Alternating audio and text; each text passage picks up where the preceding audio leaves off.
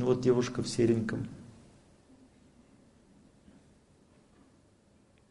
Олег Геннадьевич, спасибо большое, что предоставили такую возможность задать мне вопрос. А, я в отношениях а, состою 13 месяцев а, с парнем. Долгое время у меня никого не было, и в один период, буквально летом, у меня было безумное желание, чтобы он на мне женился. Это очень опасно, очень опасно, очень опасно. Такое желание является качелью, которая отбрасывает человека от тебя. Надо победить в себе эту страсть, успокоиться, понять, что Бог главный в жизни всегда, а не человек. Если мы страстно хотим рядом с собой кого-то иметь, это отталкивает от нас человека. И а, желание у меня стало пропадать. Все меньше и меньше. Ну и хорошо, слава Богу сейчас, э, ну, в тот период мы начали с ним ругаться, я стала его спрашивать. Э, а ругаться от этого желания идет. Если вы сильно хотите человека, значит вы сильно хотите чего? Счастье, которое вы от него ждете. А если он счастье не дает, то это возмущает. То есть я тебя так сильно хочу, а ты мне не даешь счастье, которое ты должен мне давать. Это возмутительно очень. Да, и Вы давно слушаете мои лекции? Ну, да. Продолжайте. А, в порыве эмоций он мне сказал, что хотел это сделать сюрпризом неожиданно на мой день рождения. А мой день рождения уже близится. Это будет Что сделать? Октября. Я жду. Что сделать? Э, предложение. Ну, классно. А если он не сделает? То? А, мысли о том, что с ним надо, наверное, серьезно поговорить, продолжать э, с ним отношения или нет в таком случае. Ни в коем случае. Да? Да. Потому что мне уже много лет, и я хочу детей. Вы глупая девчонка.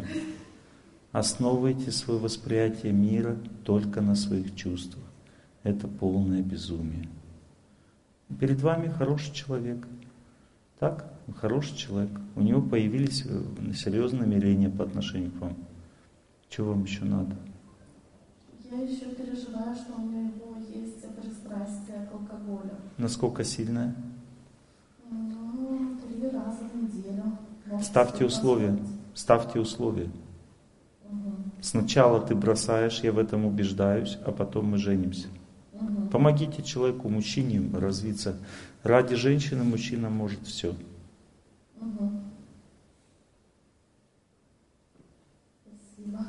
Но у вас есть по судьбе одна ужасная вещь. Это основываться на своих ощущениях в принятии решения. Это очень опасно. Основывайтесь на поведении человека, на его качествах, на его серьезности. Но не ощущения всегда меняются. Вот сейчас вам хочется с ним, потом через 10 минут перехочется, потом через 20 минут опять захочется. Если вы на этом будете основывать свое восприятие человека и желание с ним жить, это полное безумие вообще. Потому что у женщины, у каждой, у нее меняются ощущения по отношению к мужу всегда.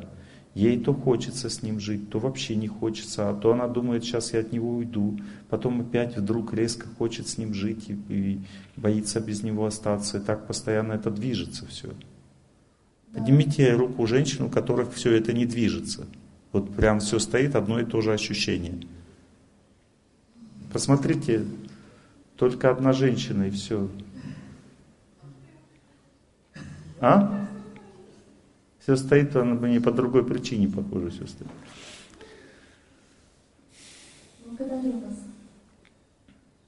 Поняли? Очень опасное мышление. Это очень опасное мышление. Вы разрушите свою жизнь таким образом. Никаких ощущений. Человек нормальный, все, замуж. Не воспринимайте мои слова по ощущениям. Воспринимайте мои слова по моим поступкам. Иначе вы погубите свою жизнь. Она решила сомневаться в моих словах тоже начать. Поступки. Вспоминаю поступки. Хорошо. Благодарю вас. Ладно, вот э, тогда вот женщина в белом вон там, светлые волосы. Ну там, да, вот. Сейчас мы уже начнем, сейчас еще пару человек придет, тройку. Чуть соберемся и начнем. Может быть, последний вопрос уже. Вопросы нужны, потому что это практическая же вещь. Они помогают часто вот человеку понять, что у него то же самое. Поэтому это открытая консультация, меня за нее сильно критикуют, говорят, что, а там в интернете пишут, он заставлял женщин плакать. Ну, то есть там так пишут. Но я все равно их провожу, потому что они нужны, это очень важно. Мы каждый в своей скорлупе живем, а оказывается вот так. И человек может сам не задать вопрос, но у него решится вопрос. И это называется открытие сердца и покаяние, когда человек при всех задает, он очищает себя таким образом. Да? Добрый вечер, благодарю за возможность э, задать вам вопрос. И мой вопрос такой, как э, справиться с повышенной тревожностью? Очень мешает. Нужны женщины. Женщины, подружки нужны. То есть э, сама по себе природа женская это повышенная тревожность. Это нормально. То есть ее никуда не деть, она останется на всю жизнь. Это природа женщины. Иметь повышенную тревожность. Но когда женщина в связке с подружками живет, очень сильной связке, у нее нет никакой тревожности. Как только появился, она сразу звонит женщинам. Если она думает, что муж должен убирать у нее эту тревожность, то это неправильно. Женщина помогает женщине, но фундаментальные вопросы жизни решает муж. А тревожность решается, вопрос тревожности, какие-то беспокойства решают женщины. Надо с ними дружить. Вот у меня лично очень сильная тревожность за родителей. У вас подружки есть? Да, есть с ними звони, созвоните им. Ой, у меня такие тревожные за родителей. И они вас будут успокаивать. Хорошо, спасибо, благодарю. Вам, вам же нужно просто успокоиться, правда? Но успокоение идет от женщин всегда. Женщины успокаивающие энергией обладают, их любовь. Но подружки любят друг друга.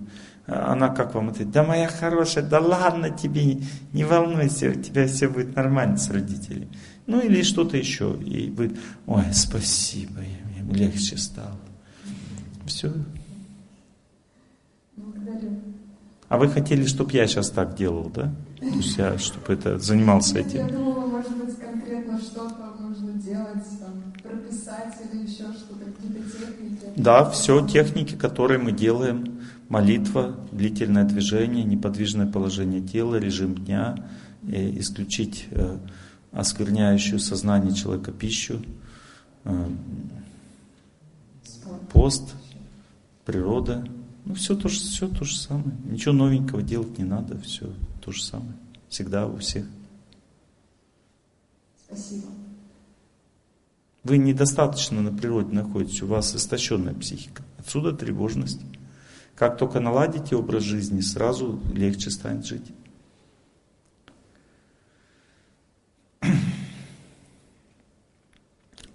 Я рад всех видеть сегодня. Добрый вечер.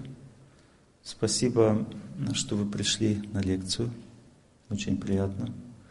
Вам налепили вот здесь повязочки. Да?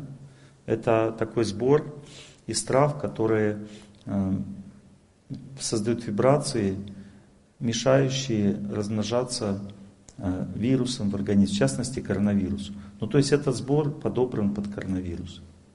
У нас есть еще один сбор в наличии, то есть продается, который подобран на еще один э, вид гриппа, который сейчас очень тоже активно распространяется по России. И он похож по симптомам на коронавирус. Он отшибает обоняние, вкус, э, развивает склонность к пневмонии, то есть возникает склонность к пневмонии. Оба эти вируса, они по-разному как бы устроены, поэтому если вы, допустим, носите сбор от коронавируса, и вы все равно заболели гриппом, такое возможно, значит это другой вирус, Не коронавирус, а другой. И он, ну, у нас есть капсулы, которые можно ставить также от него, и быстро тогда произойдет эффект. То есть вы носите повязки от коронавируса и заболели. Не коронавирус точно. У нас не было ни одного случая, кто бы носил вот эти повязки и заболел коронавирусом. Ну, по крайней мере, у нас такая статистика, уже более тысячи человек. Этого достаточно, чтобы делать какие-то выводы, я думаю. Вот.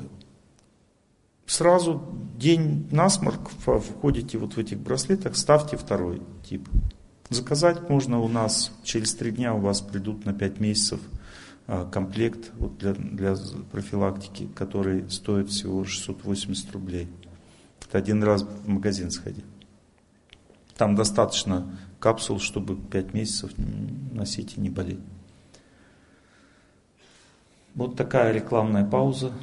Ну, то есть вот этот сбор конкретно, его хватит на все три дня. То есть вы сегодня носите его, потом можете с ним поспать еще вечером. Вот. На следующий, и снимаете утром. Потом одеваете прямо перед лекцией и опять на ночь оставляете. И так вот три дня, его хватит на три дня. Там у вас в пакетиках целлофановых, да, вот это. Ну, вот эти пакетики потом вытащите завтра утром. То есть вы, если сегодня будете носить, то даже если вы заразитесь от кого-то, то вы не заболеете. Вирус не сможет размножаться. Это не мое изобретение, я не маг, не чародей. Вот, этот метод известен с древних времен. Раньше не было таблеток от вирусов никаких. Люди защищались от вирусных инфекций в древней культуре с помощью вот таких повязок.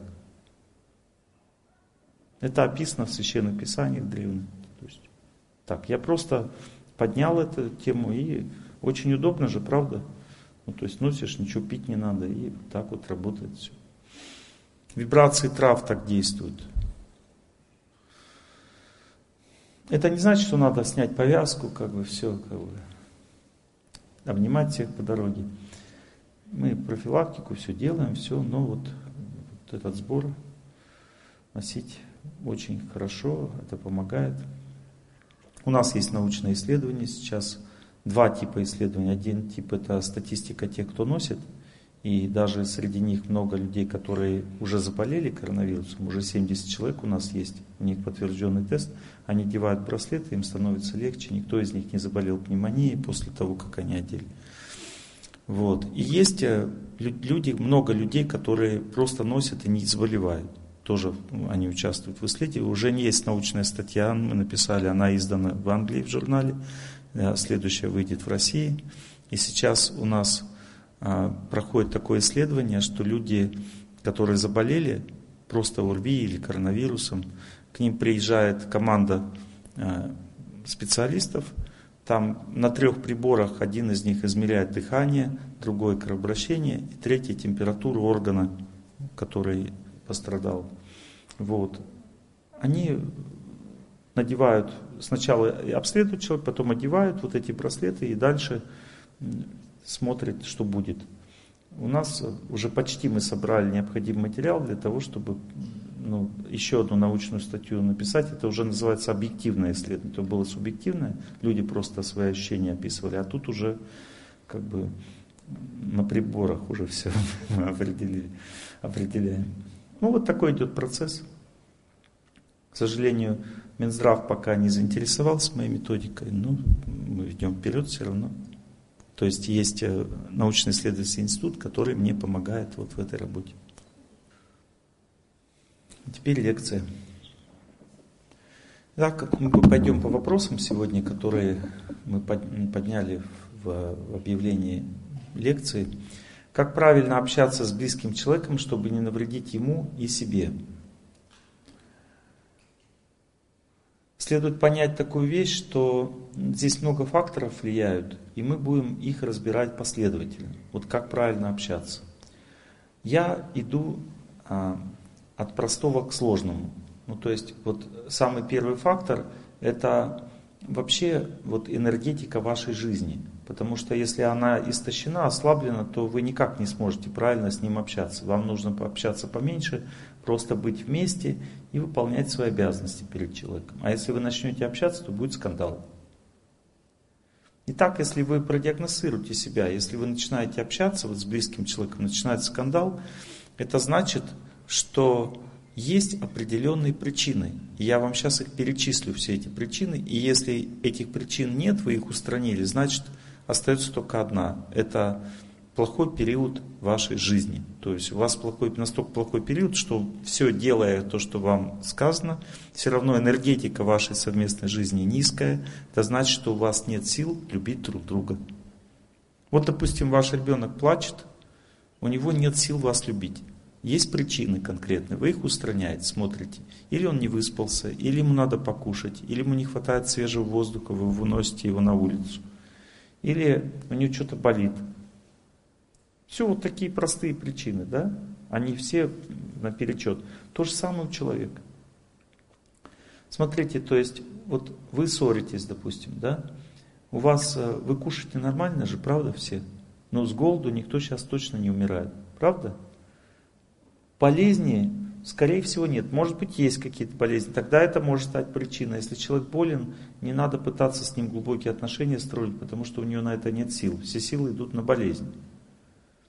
То есть вы высыпаетесь же, правда? Если вы не высыпаетесь, обязательно высыпайтесь. А если вы не выспались вы стесняете отношения, потому что будет скандал. Когда вот человек не выспался, у него нет сил общаться. Чтобы общаться, нужно вкладывать силы. Мы говорим об энергетике семьи. Она на двоих одна. Вот если близкий человек болен, у вас тоже сил мало. Потому что у вас энергетика общая. Поэтому если кто-то в семье из двух болен, или не доедает, или не досыпает, значит тогда нет смысла глубокие отношения строить. Глубокие отношения означают открывать сердце, слушать, как он открывает. Вот такой процесс. Значит, у вас не будет возможности. Следующая причина, которой точно, скорее всего, у половины из вас нет возможности, или эта причина точно есть, это природа. Вот, вот смотрите, многие женщины замечают, что маленькие дети нуждаются в свежем воздухе. И водят их на коляске, и они поэтому хорошо растут, спят там сразу на свежем воздухе, потом хорошо кушают. Вот они замечают это и это делают. А чем отличаются взрослые люди от маленьких детей? Да ничем. Нам всем не хватает природы. Поэтому, если видите, вы постоянно на скандале, постоянно дома какие-то у вас идут распри, то вы просто погуляйте на свежем воздухе вдвоем. Вот именно вдвоем, и вы увидите, как вам легче станет общаться. Вот вы по парку будете идти, сможете поговорить с близким человеком. Понимаете? То есть вы начнете, когда на свежий воздух ходить, у вас сразу улучшится отношения.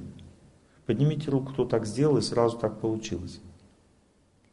Видите, достаточно много людей. Итак, энергетика моей жизни. Вот мы в энергетике моей жизни или моей семьи существуют три уровня. Первый уровень физический означает сон, еда, означает свежий воздух, движение и болезни отсутствие и присутствие болезни. Болезни возникают от плохого периода жизни или в целом от неправильной жизни. Они копятся и они разрушают возможности общаться. Есть болезнь, нет близких отношений, потому что болезнь забирает силы. Она не дает человеку возможности. Для близких отношений нужен большой психический ресурс. Это очень сложная вещь, близкие отношения с близким человеком. С близкие отношения с подружкой, пожалуйста, ресурс гораздо меньше. Близкие отношения с родителями тяжелее, ресурс нужен, но меньше, чем близкие отношения с мужем и женой. Близкие отношения с мужем и женой самый большой ресурс. Даже э, с ребенком отношения близкие, большой ресурс но меньше, чем близкие отношения с э, близким, с мужем или с женой. Потому что самая тяжелая судьба заложена в отношениях между мужем и женой. И там нужно много сил. Если, допустим, вы удивляетесь, между нами нет близких отношений. Главная причина – нехватка сил. Нет энергетики нормальной в семье. Итак, правильно питаться – Вы говорите, мы наедаемся, что у нас нет энергии? Ну, смотря когда вы наедаетесь. Если вы наедаетесь на ночь, тогда у вас не будет энергетики, потому что вы оскверняетесь. Когда человек объедается на ночь, он оскверняет свое сознание, он теряет силы, не приобретает их. А, употребление пищи на ночь сокращает продолжительность жизни, портит характер человека, портит гормональные функции, разрушает возможность зачинать детей. Если человек увлекается мясом, происходит то же самое. Мясо, рыба – это пища, которая утяжеляет психику и жизнь. Она не способствует отношениям. То есть надо изучить, как правильно питаться. Есть пища, улучшающая настроение – пища, благостная пища. Какая пища улучшает настроение? Это фрукты, э, ягоды, специи, молочные продукты, орехи. Пища, улучшающая настроение. Есть пища успокаивающая, это овощи. Все виды овощей это успокаивающая пища. Есть пища, которая дает здоровье, это зелень. Вот пища, зелень предназначена чисто для того, чтобы убирать болезни из организма. Если человек болен, соответственно, надо больше зелени есть. Какой, какая ему нравится. Листья. Баланс создают в организме. Это пища для баланса. Травы успокаивают, чайные, все, трав, все чаи успокаивающим действием обладают в целом. Если это трава, вот трава, да, не из специй чая, а из травы, успокаивающая сила. Какая у нас еще пища бывает? Сладкая пища, да? Отдельная категория женщины выделили. Сладкая пища улучшает настроение, гормональные функции, но она должна кушаться вовремя, утром и днем, не вечером. Еще какая пища бывает? Крупы. Она предназначена для того, чтобы активизировать психику для серьезной умственной и психической деятельности. То есть, чем больше у человека работы психической, тем больше надо зерновой пищи есть. Ну, то есть, а здесь еще зависит от того, насколько он ее может переварить. Ее надо есть всегда в обед, ведь не вечером, не утром, потому что это самая энергетически тяжелая перевариваемая пища из всей пищи, которую нормально есть. Но, естественно, мясо еще тяжелее переваривается, конечно же, чем крупы, намного. Все, со всей пищей разобрались. Молочная пища – это пища, которая одновременно успокаивает и дает хорошее настроение. Это пища главная, ее надо добавлять везде. В каждое блюдо, кроме компота, надо добавлять молочный продукт. Для того, чтобы они обрели благость. Понятно? Эта пища, она успокаивает, это энергия любви. Есть два продукта, которые сотканы из любви. Это молоко и мед. Э, мед это любовь пчел, а молоко это любовь коровы. Или козы, допустим. Поэтому эта пища, она успокаивает и поднимает настроение одновременно. Она должна присутствовать и очень активно в рационе человека. Бывает, люди не переносят молочный продукт, допустим, коровье. Ну, можно козы тогда попробовать. Ну, то есть она нужна, но если человек вообще не может молочную пить, ничего страшного, можно без нее прожить. Итак, пища повышает энергетику человека, если в ней присутствуют две вещи. Если она приготовлена правильно, чистая пища, если она приготовлена с молитвой, нужно теперь цветочки отодвинуть как-то сюда, потому что закрывают они девушку очень хорошую. Она пришла слушать мою лекцию и закрылась. Вот так, ага, все, отлично. Вас не закрывает? Нормально? Первое – это приготовление пищи, ее качество. Ну, то есть пища должна быть благостной. Готовить ее нужно с молитвой, в хорошем, правильном настроении. 50% энергетики пищи – это настроение человека. Если человек в печальном, подавленном настроении готовит, это передается всем людям, которые кушают эту пищу. Это как проклятие. С радостью, с молитвой очень чистая пища очищает людей. И вот эта вот молитва в пище, это может настолько сильно быть, что Есть такая пища, когда человек ест, у него вся жизнь меняется. Это очень возвышенный человек приготовил, значит, очень возвышенный. Эта пища уже святая, и она может изменить всю судьбу человека полностью. Я такие случаи вот, вот так вот. Надо на это обращать внимание. И, и важно также, когда ты кушаешь пищу. Если ты кушаешь ее не вовремя, то это снижает энергетику твоей жизни и твоей семьи, соответственно, портит отношения. Вот ты объелся, допустим, зерна, зерновой пищи на ночь. Завтра будешь ругаться, потому что энергетика твоей психики снижена. Или сладкого наелся на ночь, то же самое произойдет. Чрезмерно тяжелая пища на ночь способствует развитию вирусных заболеваний. Это одна из главных причин, почему люди болеют вирусными инфекциями. У них токсины от непереваренной пищи и поднимаются вверх и копятся в горле. Потом туда садится вирус уже. То есть приготовление правильной пищи, правильное приготовление пищи. И вторая причина – это когда мы ее едим. Болезни тоже надо лечить, надо на это обращать внимание. Нельзя жить с болезнями, иначе не будет отношений.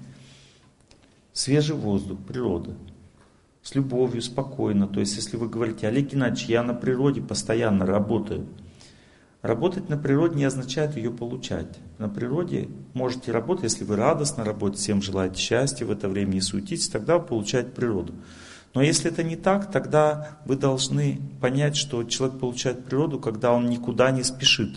Вот если вы идете из пункта А в пункт Б и хотите прийти быстрее, то природу не получите. Человек получает природу, когда он радуется ей, идет спокойно. Можно из пункта А в пункт Б, но при этом в другом сознании. Ну, вы спокойно идете, как бы, и идет солдат по городу, от улыбок девичьих вся улица светла. Или я шагаю с работы устала, я люблю тебя, жизнь. Ну, понимаете, примерно так. Вот так надо идти. То есть счастливо, спокойно, радостно, всем улыбаться. Тогда ты получаешь энергию природы. Зачем она нужна? Для того, чтобы строить хорошие отношения с близкими людьми. Это физический уровень. Дальше идет психический уровень, энергетика психического уровня семьи или семейный эгоизм, по-другому сказать, зависит от того, куда настроен вектор жизни семьи. Если он настроен внутрь, то тогда это способствует осквернению отношений и скандалам. Если он настроен на, на, наружу, тогда это способствует улучшению отношений. Ну, допустим, если вы приглашаете друзей к себе домой, постоянно их кормите, заботитесь о них, если вы кормите птичек, если вы хорошие отношения с соседями строите, если ваши дети тоже приглашают домой друзей, если вы заботитесь о родственниках и постоянно кому-то помогаете, то энергетика вашей семьи, ну, эгоизм вашей семьи будет способствовать развитию ваших отношений. Это буквально в смысле слова работает мгновенно. Допустим, вы поругались просто в пух и прах. То есть наступил плохой период, но вы при этом пригласили друзей, им отдали все, что могли, позаботились о них. И после того, как они уйдут, вы будете улыбаться друг другу и помиритесь, даже не разговаривать друг с другом. Потому что энергетика вашей семьи станет способствовать счастью в отношениях. Ну, то есть, если вы настроены на служение другим, вашей семье, значит, тогда у вас само собой будут налаживаться отношения. Но даже если они не будут налаживаться, друзья не дадут вам ссориться. Они вам скажут, а что это вы это, хмуритесь, когда придут? Или узнают, что у вас какие-то проблемы, будут вам звонить друг другу, мирить вас. То есть когда люди служат другим, то сама атмосфера не дает им поссориться. Отношения всегда контролируются э, родственниками, друзьями. И даже птички, они будут стучать вам в окно, когда у вас проблемы, и приносить вам радость. Ну, то есть, э, это всегда, вот, допустим, моя мама говорит, у меня не было проблем с ранним вставанием никогда. Я говорю, мам, почему? Она говорит, потому что, если ты помнишь, у нас, у меня за окном всегда стоял скворечник, я всегда кормила птиц, и рано утром, когда они уже голодные были, они, как только расцветало, они тарабанили мне в окно клювом. Не давали спать, пока я не их не... А когда я встала уже там, ну, все уже ложится, уже все. Ну, то есть вот так. птички не давали не соблюдать режим дня, потому что она их кормила. Ну, то есть, другими словами, если человек о ком-то заботится, он естественным образом будет правильно жить. Вот, допустим, женщина, если заботится о муже и детях, она тоже рано встает, потому что ей надо готовить, надо отправить всех на работу там, и так далее. Это естественно происходит, когда человек служит, заботится о других. То есть есть эгоизм семьи, есть физическая энергия семьи и есть духовная энергия семьи. Духовная семья, энергия семьи зависит от того, кто в доме хозяин. Кто в доме должен быть хозяин? Есть разные варианты. Например, кошка в доме хозяин. Значит, атмосфера будет невежественная в доме. Если в доме хозяин жена или муж, то тогда страстная. А если в доме хозяин Бог, тогда благостная. Ну то есть, как определить, кто в доме хозяин, а ради кого все живут? Вот, допустим, если мы готовим ради Бога, мы живем ради Бога, и вот есть алтарь, и мы все ему докладываем. Вот если что-то не так, мы идем к Богу, тогда Бог. Если что-то не так, мы идем к кошке, тогда кошка хозяин. Вот что-то не так, кошку берешь и кисочка моя, у меня такие проблемы. Ну, значит, тогда кишка хозяин. Если вы идете к детям, тогда дети хозяева. Кто бы и бынил хозяев дома, кроме Бога, значит у вас не будет счастья в семье. Потому что или невежественная атмосфера будет, если животные хозяева, или страстная. Страстная означает полярная. Если как бы вся, вся жизнь завязана на каком-то человеке, на одном, значит это будет политика. Или против этого человека, или за. То есть будут постоянные вот эти качели. Понимаете? То есть Центром жизни должен быть Бог. Мы для Бога должны жить в доме. И это значит, должен быть алтарь. Если у вас разные веры, два алтаря. Или три алтаря. Ну, то есть Бог один, алтаря зачем нужны? Ну, что, потому что люди по-разному ему служат, по-разному воспринимают его. Что дает природа и правильный образ жизни? Перечисляю. Он приносит, это все приносит в семью хорошее настроение, позитивизм, способность радоваться друг другу, способность переносить обиды, э, легче переносить обиды, трудности и болезни. Радостная совместная жизнь, вот вкратце сказать, дает просто правильное питание, режим дня, природа, вот это все дает. Что дает человеку правильное отношение к семейному эгоизму, когда мы служим другим в семье? Это дает а, развитие близкого человека, то есть можно его менять как личность в этом случае, а, дает воспитание хороших детей, дает социальный успех семье, то есть семья может иметь хорошую работу, а, хорошее положение в обществе и так далее влияние, связи с окружающими людьми, а, статус семьи в обществе, все это дает служение людям. Такая энергия очень сильная, она приносит счастье. Люди очень счастливы, когда у них все хорошо в работе, все хорошо в отношениях с правительством, с людьми в целом. Это очень помогает быть счастливыми также и в отношениях.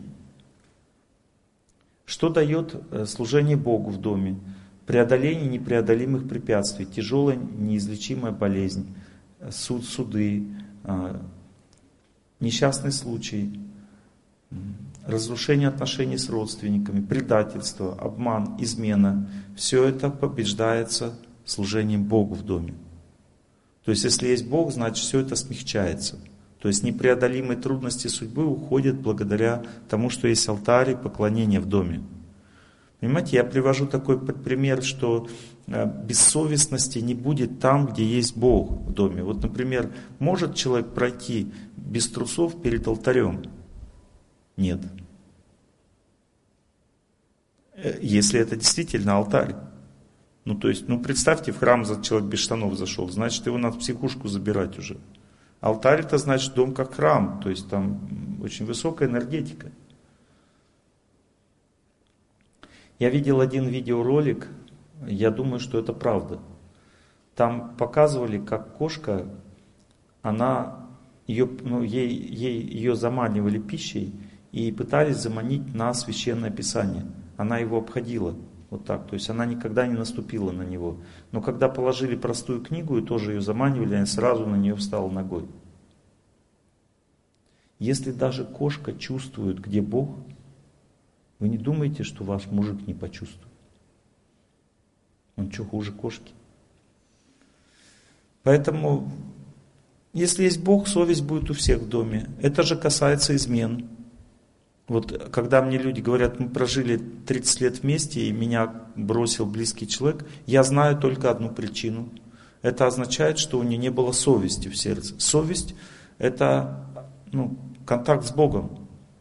Если люди поклоняются в доме Богу, совесть живет в сердце каждого, никто никого не бросит.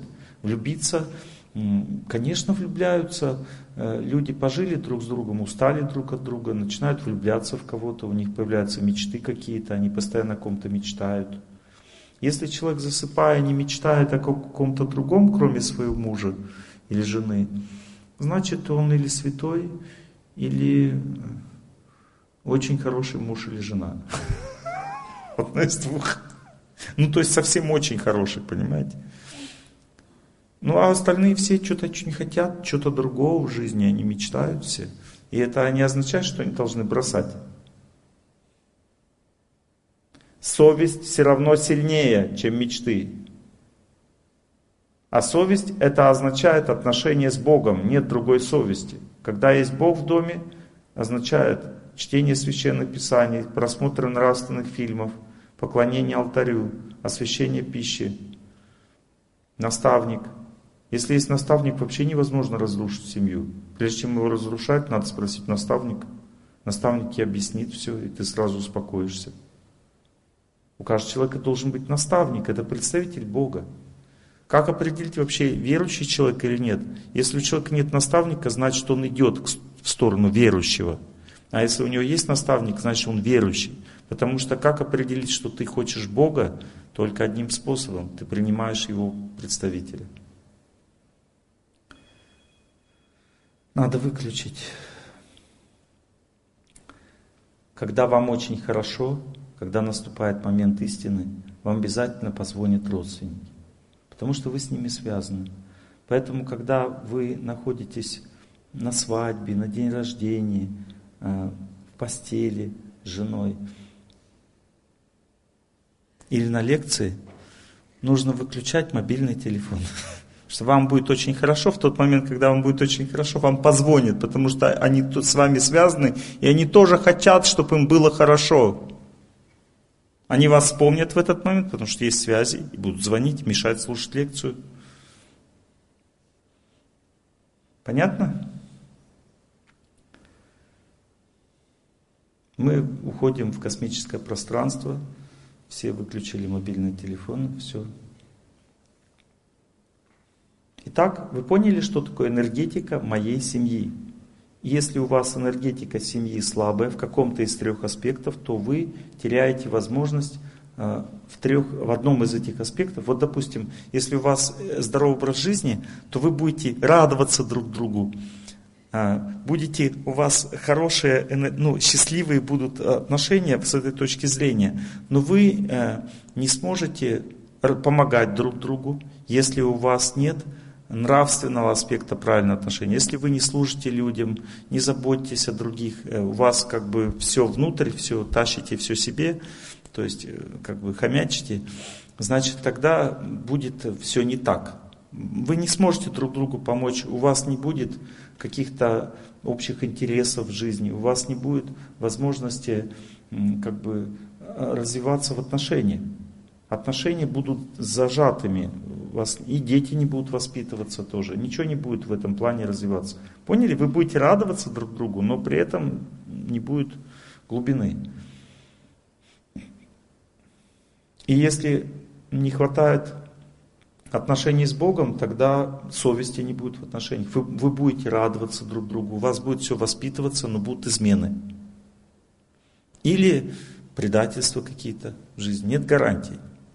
Ну, то есть все три эти аспекта надо развивать для того, чтобы энергетика моей семьи была хорошая и способствовала углублению отношений.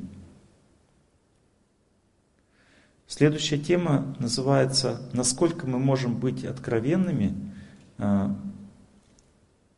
То есть мы говорим об, о, как правильно общаться с близким человеком, чтобы не навредить ему и себе. Насколько мы можем быть откровенными с человеком – и какие бывают причины расхождения во взглядах и целях. Вот смотрите, есть люди благостные, страстные и невежественные. Невежественные люди – это не то, что плохие люди, это люди, которые э, имеют целью развивать только себя и заниматься только собой – Обычно невежественные люди имеют несколько особенностей. Первое, они срываются, то есть они или изменяют, или пьют, или дебоширят. Вот. Они могут заниматься каким-то теневым бизнесом, то есть обманывать сильно всех вокруг, вести какую-то двойную жизнь. Это означает, что человек очень глубоко не доверяет никому, кроме себя в жизни. Это и есть главный признак невежественного человека. И главным критерием его поведения является неспособность слушать чужое мнение вообще. Он может слушать кого угодно, но слышать не сможет и не будет. Ну, то есть это признак невежественного существования. С невежественным человеком невозможно строить близкие отношения. Можно просто выполнять перед ним свои обязанности.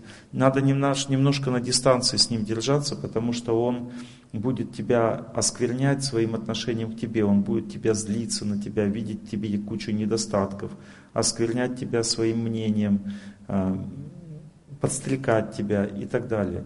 То есть нужно выполнять перед ним свою обязанность и знать, что если ты идешь правильным путем в жизни, развиваешь доброту к этому человеку и очищаешь атмосферу семьи, то постепенно из зоны невежества он выйдет. То есть невежественная жизнь означает всего лишь недоразвитость и все. Не означает, что это плохой человек, его могила исправит. Нет, просто он вот на таком уровне развития находится и все. И это меняется с помощью доброты. Доброта к человеку состоит из трех вещей. Первая вещь – повышать энергетику семьи. То есть у вас должны быть силы. На вторую вещь. Вторая вещь – принятие человека со всеми недостатками как представителя вашей судьбы. Вот вы так жили раньше, а он является как раз таковым. Не думайте, что вы случайно вместе. Близкий человек всегда является представителем ваших прошлых жизней. Всегда. Никаких исключений не бывает. Вы скажете, а почему у меня вот один близкий человек вот так себя вел, а другой так? Ну потому что много прошлых жизней. То есть этот представитель одной, тот представитель другой. Но все равно, так или иначе, близкий человек олицетворяет наше прошлое. И мы должны принять его. Доброта означает, первое, энергетика хорошая в семье. То есть мы как бы мягкие, пушистые, мы живем радостно. Вот, у нас есть силы любить. Вторая, Э, второй стадия доброты. Без первой не будет доброты. Нет сил, нет доброты. Человек не может без сил быть добрым. Вот, допустим, человек болеет, вы подходите к нему, говорите, добро, ты по-доброму ко мне относишься или нет? Он говорит, отстань от меня, болею. Все, такой будет ответ. Вторая стадия принятия. Мы говорим о доброте. Доброта нужна, чтобы поменять человека. Доброта это ключ к переменам в сердце человека. Только доброта, больше ничего. Вторая стадия принятия. Принятие означает, он пьет, там матерится, э, склонен избивать, а я как бы я приняла его спокойно к этому ко всему. Не значит, что я как бы лезу к нему в объятия, когда он меня бьет. Дистанция должна быть от невежественного человека, иначе вы сгорите. Дистанция означает никаких близких отношений, только служение ему. Заботиться, но не строить близкие отношения, иначе сгорает человек. Сама по себе невежественная жизнь это уже предательство. Вот человек совершает невежественные поступки, он предает саму, саму идею отношений вообще. И с ним нельзя, невозможно строить близкие отношения. Близкие отношения означают нет предательства. Но предательство не означает, что надо его бросить. Типа предал, все, до свидания.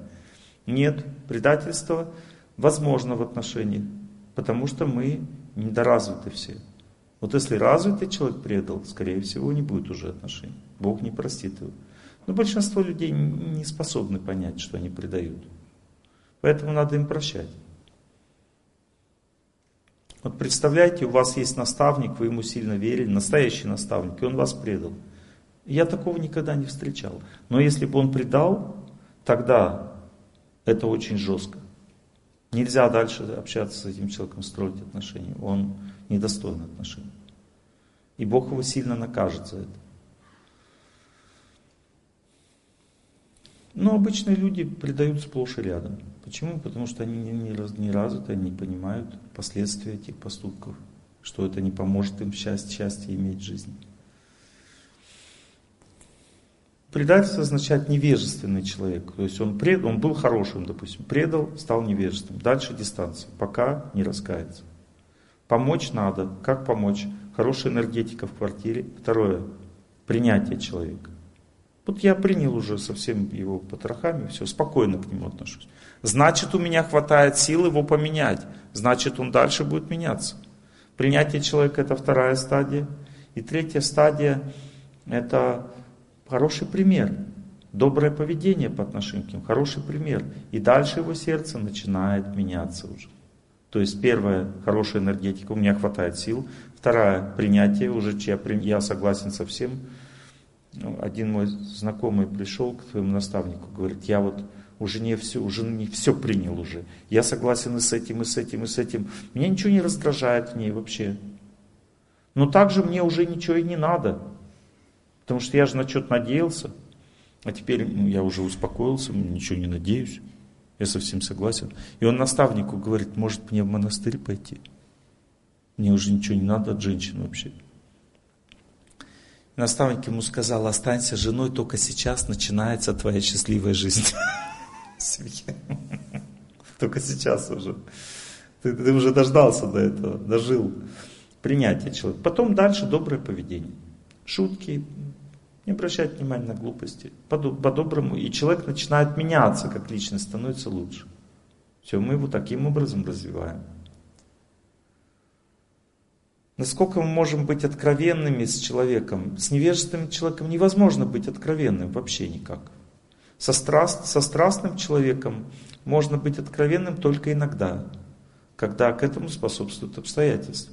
Например, он сильно испугался, он стал очень откровенным сразу.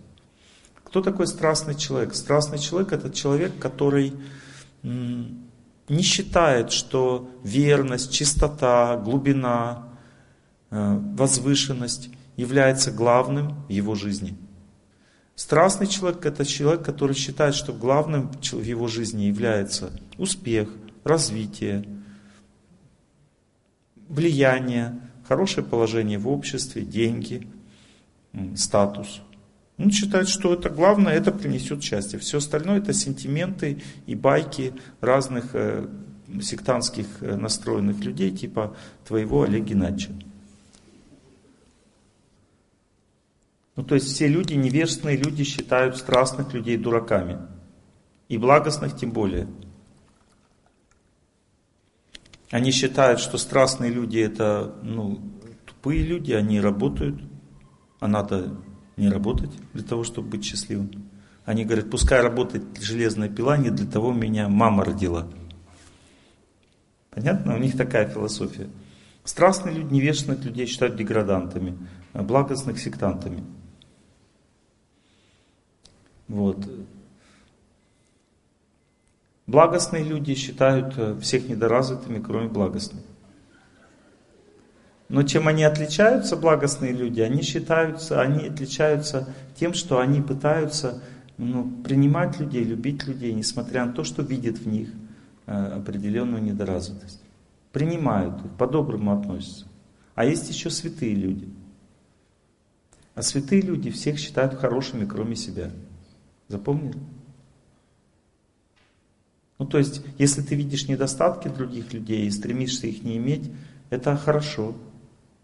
Ты благостный человек, но надо при этом прощать людей, учиться. в которых есть недостатки. Значит, тогда ты точно благостный. Потому что страстные люди видят недостатки и не прощают. В этом их особенность. А невежественные люди видят только недостатки в людях. Страстные люди видят хорошее, если им это выгодно. И видят недостатки, если им это выгодно. Они делают все, что им выгодно. Все остальное ничего не делают. Поэтому строиться страстными людьми, которые стремятся к успеху, благополучию, близкие отношения невозможно. Потому что близкие отношения означают открытие сердца. Открытие сердца означает говорить о возвышенных вещах. Когда человек говорит с разным человеком о возвышенных вещах, тот говорит, слушай, ты что? Он не понимает, что от него хотят вообще. Потому что он считает, что это просто сентименты и вообще сектантское мышление. Надо просто жить, как все, зарабатывать деньги, воспитывать детей, развивать их, чтобы они были тоже крутые. Все, а что еще, о чем еще говорить? Что ты мне там эти морали читаешь? То есть они не понимают, что есть глубокие отношения. У них даже идеи такой нет в голове. И не надо пытаться их, им эту идею возбудить. Хороший человек страстный или нет? Очень хороший. Он хороший семьянин, он хочет заработать денег, он хочет развивать семью, он хочет э, помогать, заботиться обо всем. Очень хороший человек. Он действует в интересах ваших, вашей семьи, страны, всех кого угодно. Но при этом он нестабильный человек, потому что его интересы могут резко поменяться. Потому что страстный человек может устать от такой жизни, потому что когда человек не имеет духовной подпитки, он постепенно истощается, он пашет и пашет, пашет и пашет, стремится к своим страстным целям, истощается, ломается и уходит или в невежество, или в благость. Если он уходит в невежество, то он бросает жену. Чаще всего все предают страсти. То есть жили-жили вместе, не тужили, прошло 10 лет и летящей походкой. Ну, то есть он считает, что он все правильно сделал, потому что что я буду тебе портить жизнь, если я люблю другую. Прощай. Со всех вокзалов поезда уходят дальние края. Прощай. Мы расстаемся навсегда под белым небом января. Прощай. И ничего не говори, и ничего не обещай. А чтоб понять мою печаль, густое небо посмотри. Ну, то есть, понимаете, для них это вообще классно разводиться. Нормальная вообще вещь. Но ну, все так живут. Посмотри на, на, вокруг себя. Понимаете? Но не классно будет, когда их бросят. Потому что когда страстный человек бросает, он не знает, что он закладывает камешек в свою жизнь. Но узнает позже, когда уже будет не так классно. Но благостного человека это не радует, что у него так же будет, как у меня. Это не благостная идея. Движемся дальше. Итак, мы со страстными людьми строим какие отношения? Семейные. То есть живем семейными ценностями. Это для них и есть близкие отношения. Заботимся о детях, о бабушке, маме. Э, обо всех рассуждаем, беседуем. Обо всем, что связано с жизнью, семьей. Близкие это отношения? Нет. Для них близкие, но это не близкие отношения. Что такое близкие отношения? Близкие отношения – те, те отношения, которые вскрывают совесть в человеке. Вот если вы разговариваете с человеком искренне о жизни, и совесть ваша включается и его, это называется близкие отношения. Эти отношения очень редкие в этом мире. А ну-ка продиагностируйте, можете вы так говорить своим близким человеком или нет. Если нет, значит у вас в семье еще не благостные отношения. Благостное означает, я могу открыть сердце близкому человеку, откровенно с ним разговаривать. Без ругани. Потому что страстные люди тоже откровенно разговаривают. Только когда они начинают ругаться, они говорят всю правду друг другу.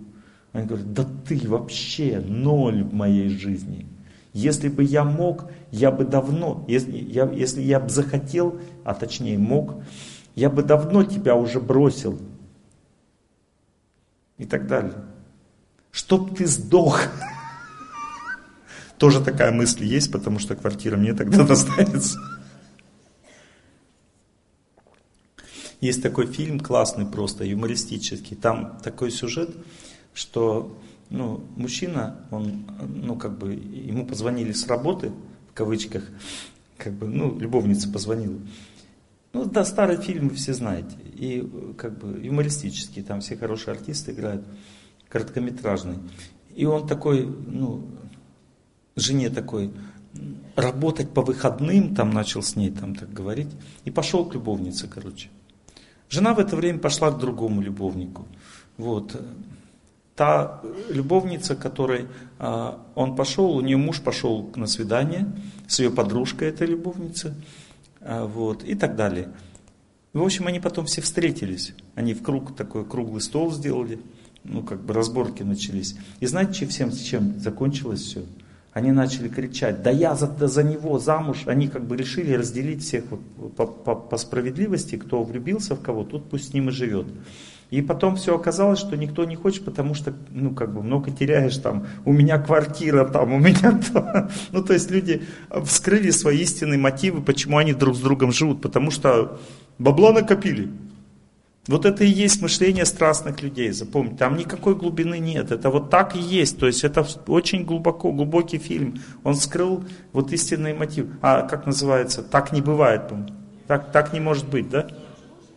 Не может быть называется, посмотрите, вторая серия, не может быть вторая серия. Посмотрите, это и есть главные мотивы людей в страсти. Все закончилось тем, что они остались вместе, потому что квартиру такую хорошую делить нельзя? Все, вот она и суть. Вот. Но это не значит, что страстный человек это плохой человек, это хороший человек. Человек, который идет к развитию, он искренне живет, искренне пытается развиваться как личность. Просто он еще не знает, для чего нужна человеческая жизнь, он не знает глубины. И он должен изучать это, познавать. Если вы думаете, что я благостный человек, сижу на этой лекции, то у нас всех очень много страсти.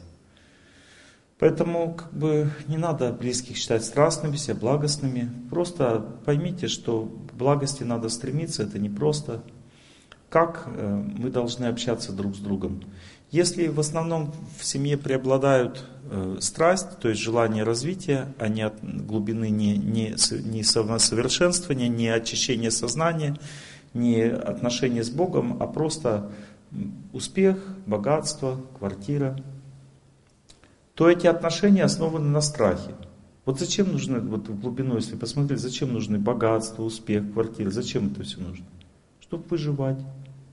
Затем же, что и нужен воздух, еда.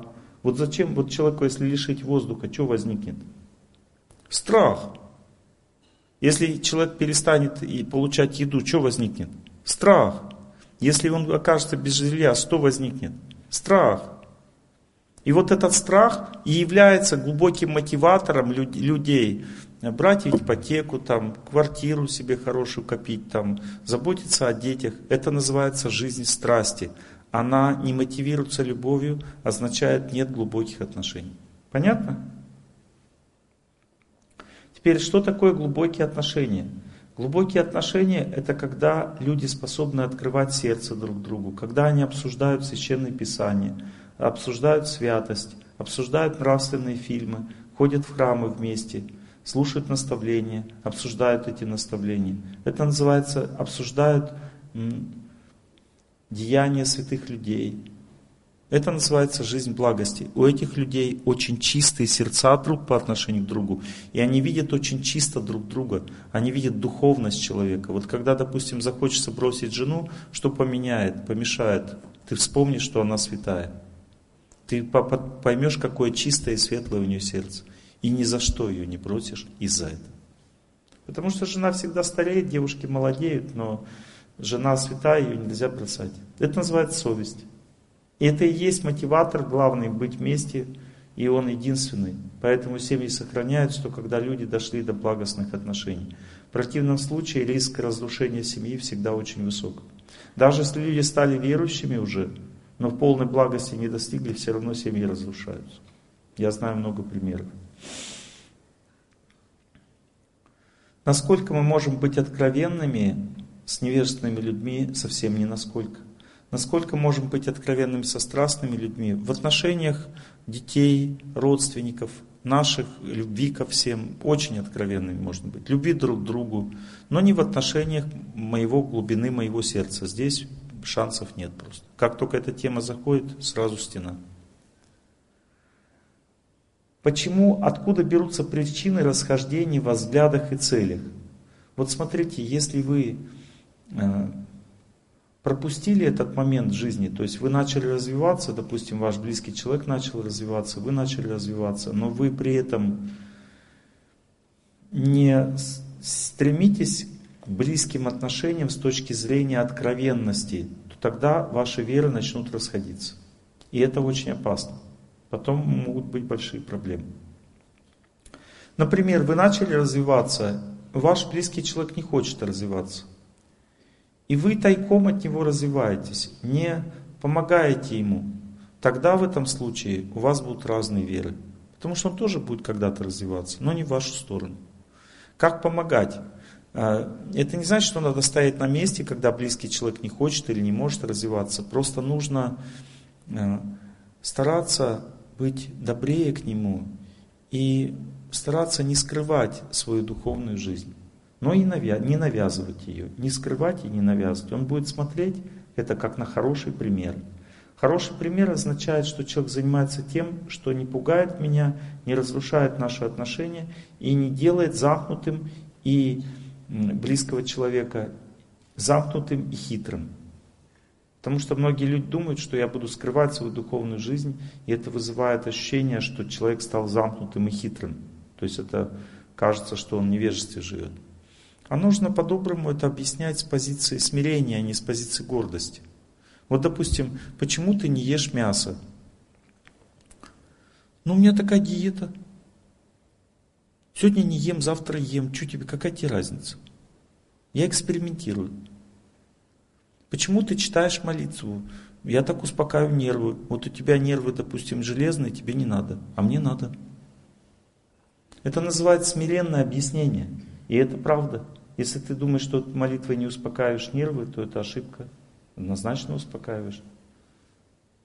Если ты думаешь, что это не диета, то это диета сто процентов. Но ты объясняешь на его уровне это все, и это хорошо. Но объяснять надо, если ты все скрываешь, значит тогда ты разрушаешь его возможность развиваться. Потому что первый этап помощи человеку это показать ему правильную практику. Практику, в которой ты развиваешься, но при этом он не становишься врагом ему и не становишься гордым человеком перед ним. Надо всегда, чем больше ты духовно развиваешься, тем надо ниже ставить себя в отношениях с другими людьми. И тогда твое развитие будет очень гармоничным. Вот, допустим, чем выше ты идешь вверх, тем больше надо говорить о своих недостатках близким людям, и тем больше указывать на их преимущества. И тогда все будет гармонично. Ты можешь очень сильно пойти в веру, а близкий человек, допустим, еще не имеет такой возможности по своей судьбе. Но он будет очень уважать тебя за то, что ты делаешь. Вот поднимите руку, кто из вас занимается духовной практикой, ваш близкий человек сам не занимается, но очень уважительно относится к вашей деятельности. Все, вы идете правильным путем. У вас есть близкие отношения с этим человеком. Потому что сокровенность в данном случае заключается в том, что вы не скрываете это и есть сокровенное отношение с Ним. Но при этом не надо его вызывать на глубокие беседы. Он придет к этому сто процентов. Нет никаких сомнений. Потому что когда восходит солнце, тени исчезают. А солнце всегда восходит сразу для всей семьи. Теперь, если у вас уже разные веры, по какой-то причине это произошло, скорее всего, вы уже такими встретились то знайте, что у верующего человека есть три стадии развития. Первая стадия – это стадия, когда он слепой, слепо верит. Стадия слепой веры означает, что человек видит истину только в одном направлении, он не видит замысел Бога общий. Слепая вера означает начинающий верующий. Вторая стадия веры – это видение замысла Бога. А на второй стадии уже нет противоречий между людьми, которые имеют в семье разные веры ну, как бы у них разные наставники, им тяжело, допустим, все совместить, но они сотрудничают, они друг друга понимают, и у них есть откровение. То есть им все нормально, если они на вторую стадию вышли. А на первой стадии нужно не трогать веру близкого человека и сильно уважать. Не, стараться не оскорблять ее, но ты понять не сможешь все равно. Потому что ты недоразвит для этого. Вот, допустим, когда люди на первой стадии приходят на мою лекцию, они, допустим, моей веры, они сидят на лекции, смотрят на меня и такие, типа, классно, классно ты их как бы ведешь к нам. Понимаете, и они не знают, что я их никуда не веду. Я просто их люблю и хочу, чтобы они развивались. Если они придут к Богу каким-то путем, я буду очень счастлив. Также на лекции приходят иногда люди вот это вот первого уровня развития веры, других вер. И сидят и смотрят, скотина, он ведет всех не туда. Ну, то есть, две эти категории людей, они меня не понимают. То есть, они а, относятся ко мне как к человеку, который хитрит с людьми, но я ни с кем не хитрю. И те, кто слушает мои лекции искренне, они это понимают. Я хочу, чтобы вы просто развивались, и все. И не буду это никому доказывать, потому что это так и есть. Нет смысла доказывать. Вот таким образом, когда человек находится на второй стадии развития, есть еще третья, он уже не будет конфликтовать с человеком другой веры в своей семье. Потому что следует знать, что если смотреть глубже на вопрос, то все люди разных вер. Потому что когда даже люди одной веры, они все равно развиваясь дальше, имеют свои представления об этой вере. эти представления, они дальше колоссально расходятся у всех людей. Поэтому даже люди в одной вере, они постепенно, если они, ну как бы, они не выходят на второй уровень, они все равно дробятся там многократно, и у них остается узкая тусня такая, с которой они могут общаться, со всеми остальными они вообще даже не могут близко их видеть, потому что они остались на этой первой стадии развития верующего человека, означает слепая вера или фанатизм. Когда человек видит замысел Бога, у него раскрываются глаза, он видит, что Бог всех ведет каждого своим путем. И даже люди одной веры во многом могут расходиться и при этом все равно уважать сильно друг друга. Что уж говорить о людей разных духовных традиций. Они по-разному вообще воспринимают отношения с Богом и жизнь. Но при этом уважают друг друга, если они развиты. А есть еще третья стадия. Но это вообще нельзя имитировать. На третьей стадии человек видит души во всех и видит, что эти души идут Богу. Он не различает в них что-то другое вообще. Ни грехи, не, ну, то есть он видит, но это ему не интересно. Ни грехи, ни их вероисповедание, ему это все вообще не интересно. Это человек мира, а не человек какой-то традиции духовной, даже если он из нее вышел. То есть на третьей стадии святость становится бесконечной. То есть человек перестает принадлежать кому бы то ни было, кроме Бога и всех душ, которые его окружают. Он становится для всех. Так, допустим, мать Тереза, когда ее хоронили, ее вся Индия хоронила. Хотя она католичка, но индусы в основном, индуизм. Но ее все любили как святую, потому что она не различала. Понятно? Такой уровень. Причины расхождения во взглядах и целях. Неправильное развитие семьи. Если в семье есть гордость, отчужденность духовной практике, фанатизм. Это всегда приводит к разрушению семьи. Так наказывает Бог за неправильное следование за Ним. Если ты пошел к Богу и думаешь, что это всегда тебе поможет, это очень опасно так думать, потому что есть неправильный путь. Неправильный путь означает, человек, который идет к Богу и считает, что он лучше других людей, этот человек, несомненно, разрушает все вокруг себя. Потому что воистину тот идет Богу, кто себя считает хуже других. Чем больше он чувствует в других людях благодать и в себе недостатки, но при этом не уничижает себя, а просто знает, что они есть, тем больше этот человек приближается к Богу. А если человек считает, что он лучше других, то он к Богу не приближается, он просто слепец, который будет скоро наказан. Наказание может быть ужасным. Такой человек может бросить близких людей, думая, что они деграданты.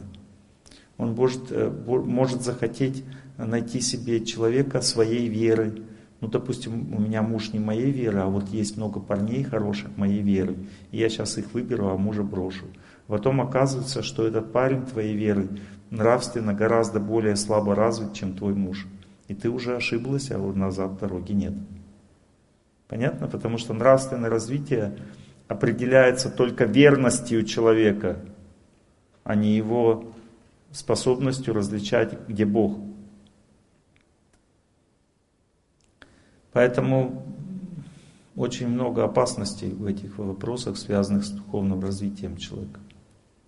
Особенно эти опасности подстерегают тех, кто наставником считает человека, который его настраивает не любить другие веры и не любить людей, которые не верят в Бога. Если наставник так себя ведет, то этот наставник находится в состоянии фанатизма, а люди на первой стадии, когда находятся духовного развития, они не могут быть наставниками ни для кого, потому что они слепцы. Они не видят замысел Бога, и они просто людей настраивают на вражду и ненависть, и все.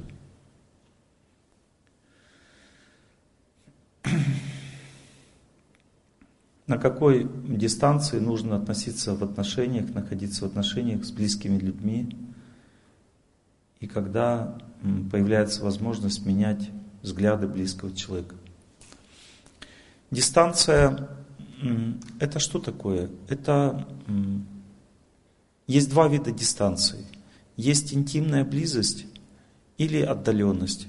И есть э, духовная близость и отдаленность. Ну, то есть в семье, если человек не предает тебя и ведет себя с тобой нормально, всегда нужно сохранять очень близкие интимные отношения с точки зрения отношений любви человека к человеку. Не нужно отдаляться, если нет предательства. Если есть предательство, всегда надо отдаляться. Ну, например, грубо человек с тобой ведет себя, это небольшое предательство, чуть-чуть дистанция. Если он тебе изменил, большое предательство, больше дистанции. Если он побил или оскорбил серьезно, или ранил твое сердце, предал, большая дистанция – но не бросать. Воспитывать дистанцию всегда. Именно в интимных отношениях дистанция имеется в виду. Что касается духовной близости, то мы здесь ничего не можем придумать. Духовная близость означает только доброта к человеку. Вот если вы развиты духовно, то ваш близкий человек тоже будет развиваться, если вы добры к нему. Добры означает, приняли его, не считайте его плохим человеком. Если человек не развит, он вообще не является плохим человеком. У каждого есть своя стадия развития. И причем интересно знать, что у нас есть определенные последовательность развития. И, допустим, у меня сейчас рывок, да, это не значит, что я вот все, как бы он всегда сзади. Вот придет время, и у мужа может быть рывок, и он уйдет вперед меня намного. Тогда кто более развит? опять согласно этой шкале, что он теперь более развит, я, я унижен в отношениях. Да? Поэтому этой шкалы просто нет. Сегодня ты развиваешься быстрее, завтра близкий человек твой развивается. Поэтому если у тебя есть близкий человек, знай, что просто он находится на определенной стадии развития. Вот если пьяный лежит в луже, это его стадия развития, он неплохой, он нормальный. Просто придет время, он разовьется лучше. Вот так надо мыслить. Итак, есть духовная дистанция. Я не могу с каждым человеком откровенно обсуждать Бога. Это очень глупо будет и неправильно. Вот, допустим, вы пришли с лекции и начали откровенно говорить о лекции с близкими людьми. Вы разрушите свою веру. Так нельзя делать. Близкая дистанция в духовных вопросах – это доброта к людям. Ну то есть доброта дает возможность вам понять, сколько вы можете сказать с лекции человеку, чтобы он не напрягся, не разрушил с вами отношения. Только доброта определит сколько. Вот как мне определить, сколько вам сказать на этой лекции? Чтобы вы не напряглись, чтобы э, не разрушилась ваша направленность к духовной жизни. Только доброта поможет мне этот вопрос решить. Доброта является индикатором для того, чтобы понять, как беседовать с человеком. И доброта как раз и означает близость. Не надо думать, что я духовно не могу быть близко к неразвитым человеком. Не надо делать такой вывод после моей лекции. Доброта дает возможность быть близко к кому угодно. Святой человек может быть близок к самому последнему негодяю, если он добр по отношению к нему. Но он при этом не может ему сказать все. Он ему говорит столько, сколько тот переварил. Воистину, когда человек запихал в другого человека столько пищи, сколько он не может переварить, он отравил этого человека. Это отравление может стоить даже жизни. Нужно дать кушать столько, сколько человек переварит. Также и духовная пища, разницы никакой нет. Следующая тема, как меняется стиль отношений в трудные периоды жизни. Вы не устали от меня? Может быть, музыку включить какую-то? Давайте я что-нибудь включу. Например, Амара Хаяма, да? Как часто в жизни ошибаясь, теряем тех, кем дорог. Чужим понравиться стараясь, порой ближнего бежим. Возносим тех, кто нас не стоит, а самых верных предаем. Кто нас так любит, бежать и сами изменить ждем. Мы больше в этот мир вовек не попадем, вовек не встретимся с друзьями за столом. Лови же каждое летящее мгновение, его не подстеречешь никогда потом. Не смешно ли весь век копейке копить, если вечную жизнь все равно не купить. Эту жизнь тебе дали, мой милый, на время. Постарайся же времени. Хорошо?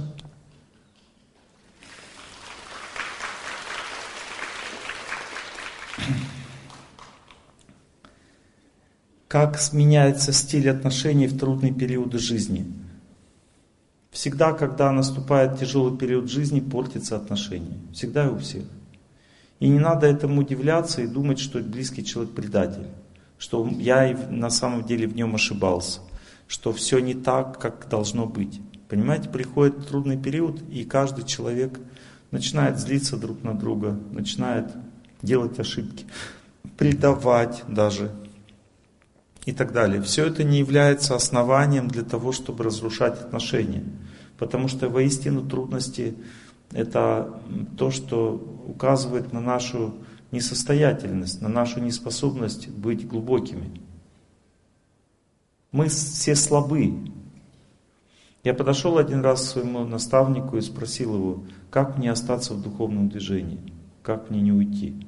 И он мне сказал очень просто, ничему не удивляйся. Все, что бы ты не увидел в верующих людях, ничему не удивляйся. И ты всегда останешься в духовном движении. Понимаете, люди всегда бросают друг друга духовную практику только потому, что они сильно удивляются. Что это такое вообще, какой кошмар, как вообще это возможно? Все возможно. Мы очень слабы. Наступил тяжелый период, и человек начинает такие вещи отворачивать, что тебе ты просто диву даешься. Не бросай. Ты такой же. У тебя наступит такой период, получишь то же самое. У меня был один знакомый, который бросил духовный человек, ну, насколько он мог бы, духовным, бросил свою жену.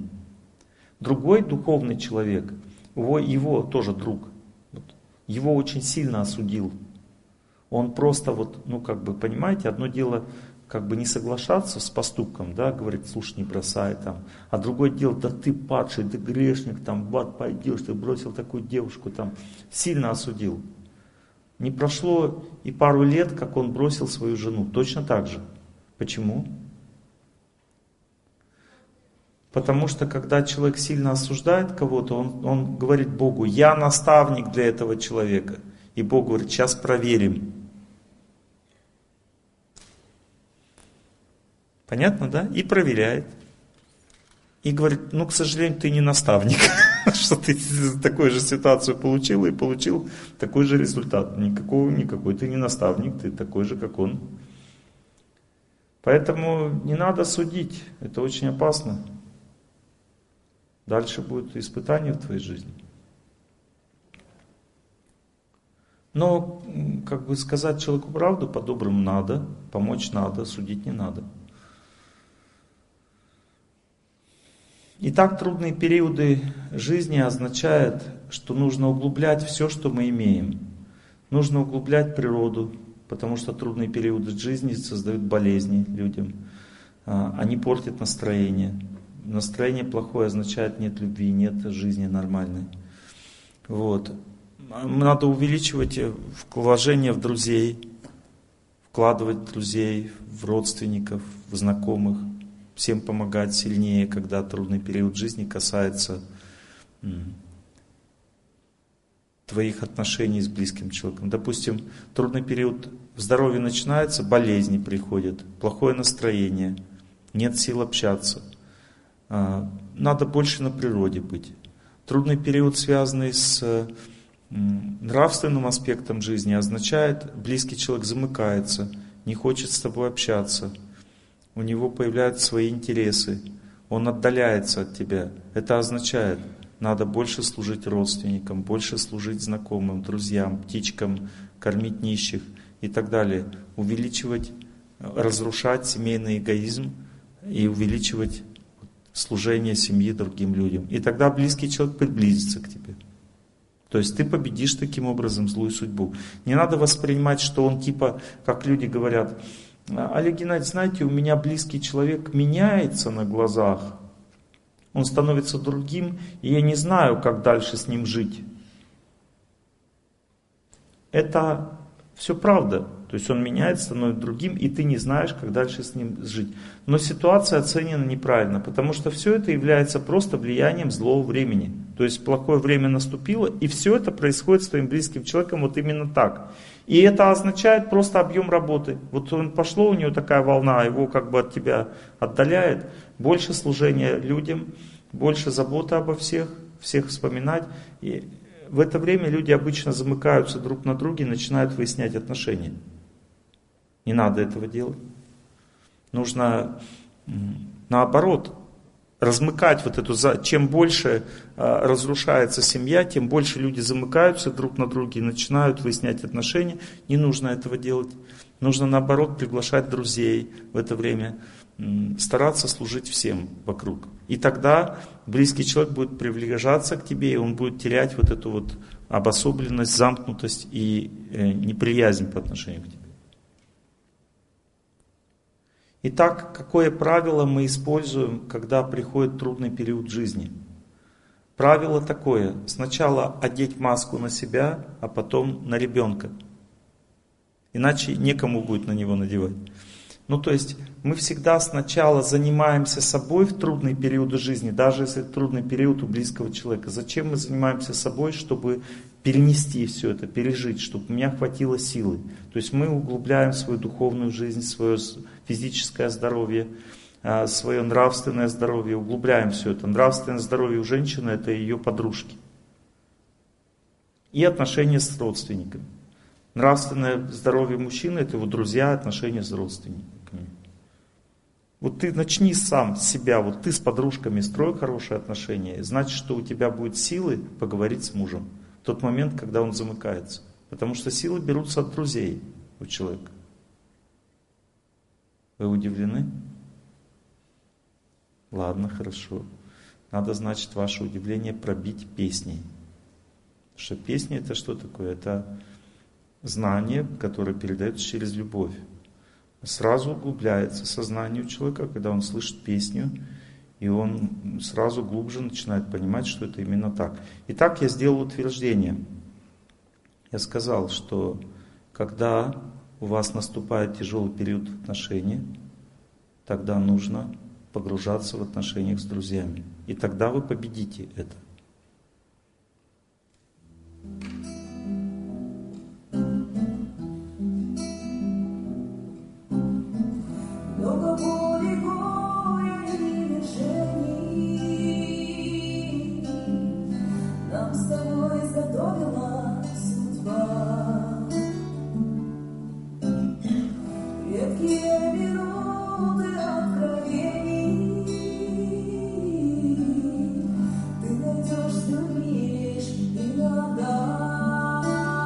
Плохая судьба пошла.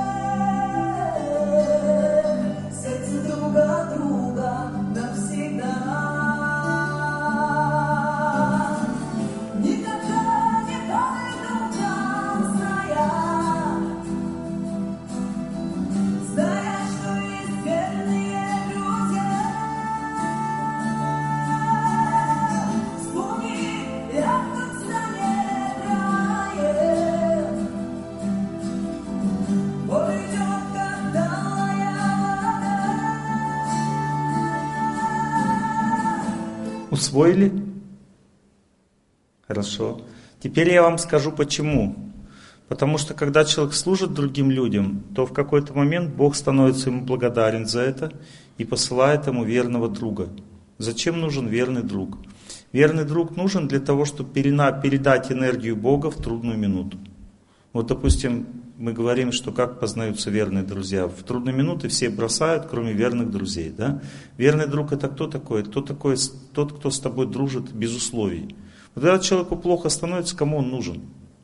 В остальном люди дружат все для того, чтобы балдеть рядом с человеком. Но если человек верный, он не для этого дружит. Он наградой является от Бога. Для чего? Для того, чтобы тебе помогать. Ну то есть что такие верные друзья? Тебе плохо, он приходит к тебе и тебе пару слов сказал. И это значит, что это, через этого человека действует Бог. Зачем он это делает? Потому что ты помогал людям и получил награду. Теперь тебе помогает человек. Просто пару слов. Вот мы к психологу бежим, к астрологу, а надо бежать к верным друзьям. Два слова он тебе скажет, тебе сразу станет легче и все. Он, может, не разбирается в ситуации, но Бог действует через него, потому что он добр к тебе, этот человек. А Бог всегда действует через добрых людей. Не через наставников, не через психологов, астрологов. Даже не через наставников, а через добрых людей. Если психолог добрый человек, пожалуйста. Наставник добрый человек, пожалуйста. Астролог добрый человек редко встречается. Пожалуйста. У меня жена астролог, нормально, она добрый человек семьи не разрушают. Все, значит, тогда вот у него тяжелый период начался в отношениях, и он разрушен. Все, шансов нет спастись. Значит, он не вкладывает в людей, он не заботится о ни, ни о ком. Ему никто не нужен, кроме себя. Это опасная жизнь. Движемся дальше. Надо помогать тем, кто хочет помощи. Вот представьте, человек идет с лекции, я говорю, стоять, я тебе помогаю. Он, да иди ты вообще, что ты хочешь от меня, я должен идти с лекции. Мне не нравится твой голос вообще. Нет, я говорю правду, смотри, людям помогает, иди, стоять, сидеть. Нормальная ситуация. А? Конечно, ты себя считаешь Богом в этом случае, ты думаешь, что я всем сейчас помогу. Всем помочь невозможно. Ты поможешь только тем, кому Бог захочет, чтобы ты помог. И эти люди являются большой милостью для тебя. Это Бог дал тебе возможность помогать, будь доволен. А если Он не всем дал тебе возможность показать, Он показывает, что ты недостоин всем помогать. Это тоже хорошо. Итак, движемся дальше. Итак, наступил трудный период. Как определить, что он наступил? Это означает беспредел. Очень удивительно вообще наступает в сердце. Ты удивляешься вообще, как это возможно, и как я вообще на тебя, с тобой вообще жила, смотрела на тебя. Вообще это какой-то кошмар вообще. Единственный выход это дать тебе пинка или самому идти. Все, нет вариантов. Это называется трудный период жизни. Все. Как решается? Очень просто. Нужно в этот момент бежать к верным друзьям, и они тебя успокоят. Ты придешь, вот допустим, вы поругались с мужем, ну какой-то небольшой трудный период. Как решить ситуацию? Звонишь подружке, хорошей подружке, говоришь, я подружка поругалась с мужем. Она говорит, ну и что? И ты, а, точно, ничего.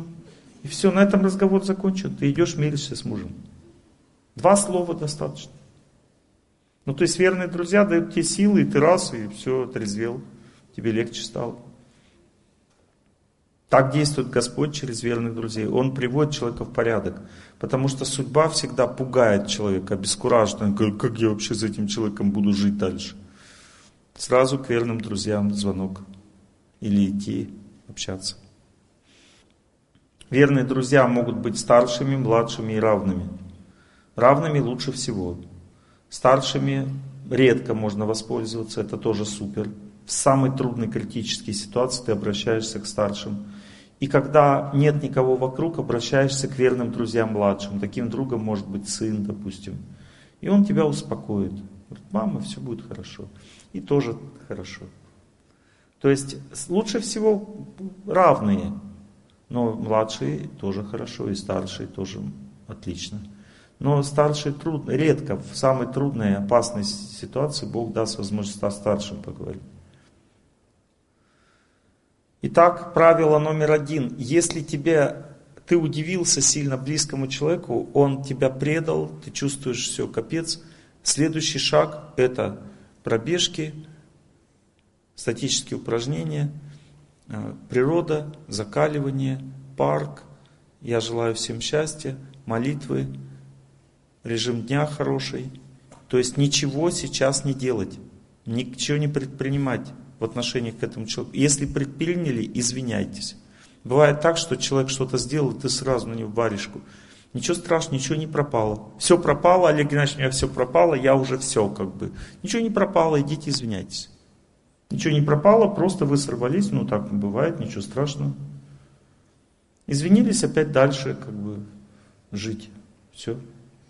Но когда вы извинились, дальше не надо с ним ему ничего говорить, будет то же самое. Потому что действует злая судьба. Надо теперь на природу, пробежки, молитва, зарядки, подружки, храм, лекции.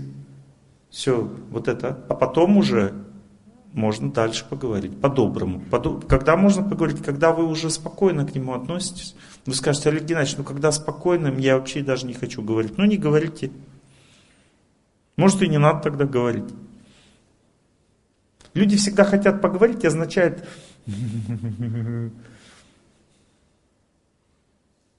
Но если вы успокоились и не хочу уже поговорить, ну не говорите.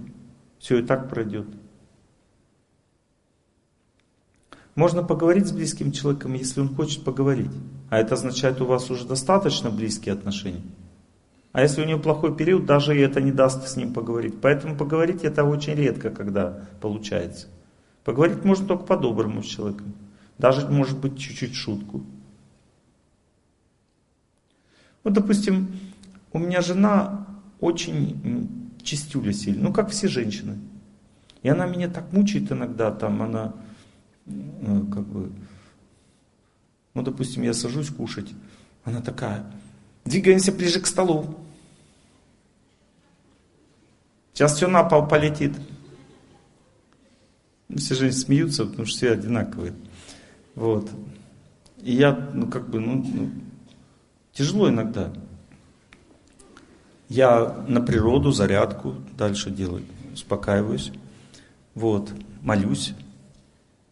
И потом наступает время, я захожу, допустим, на кухню, жена кушает.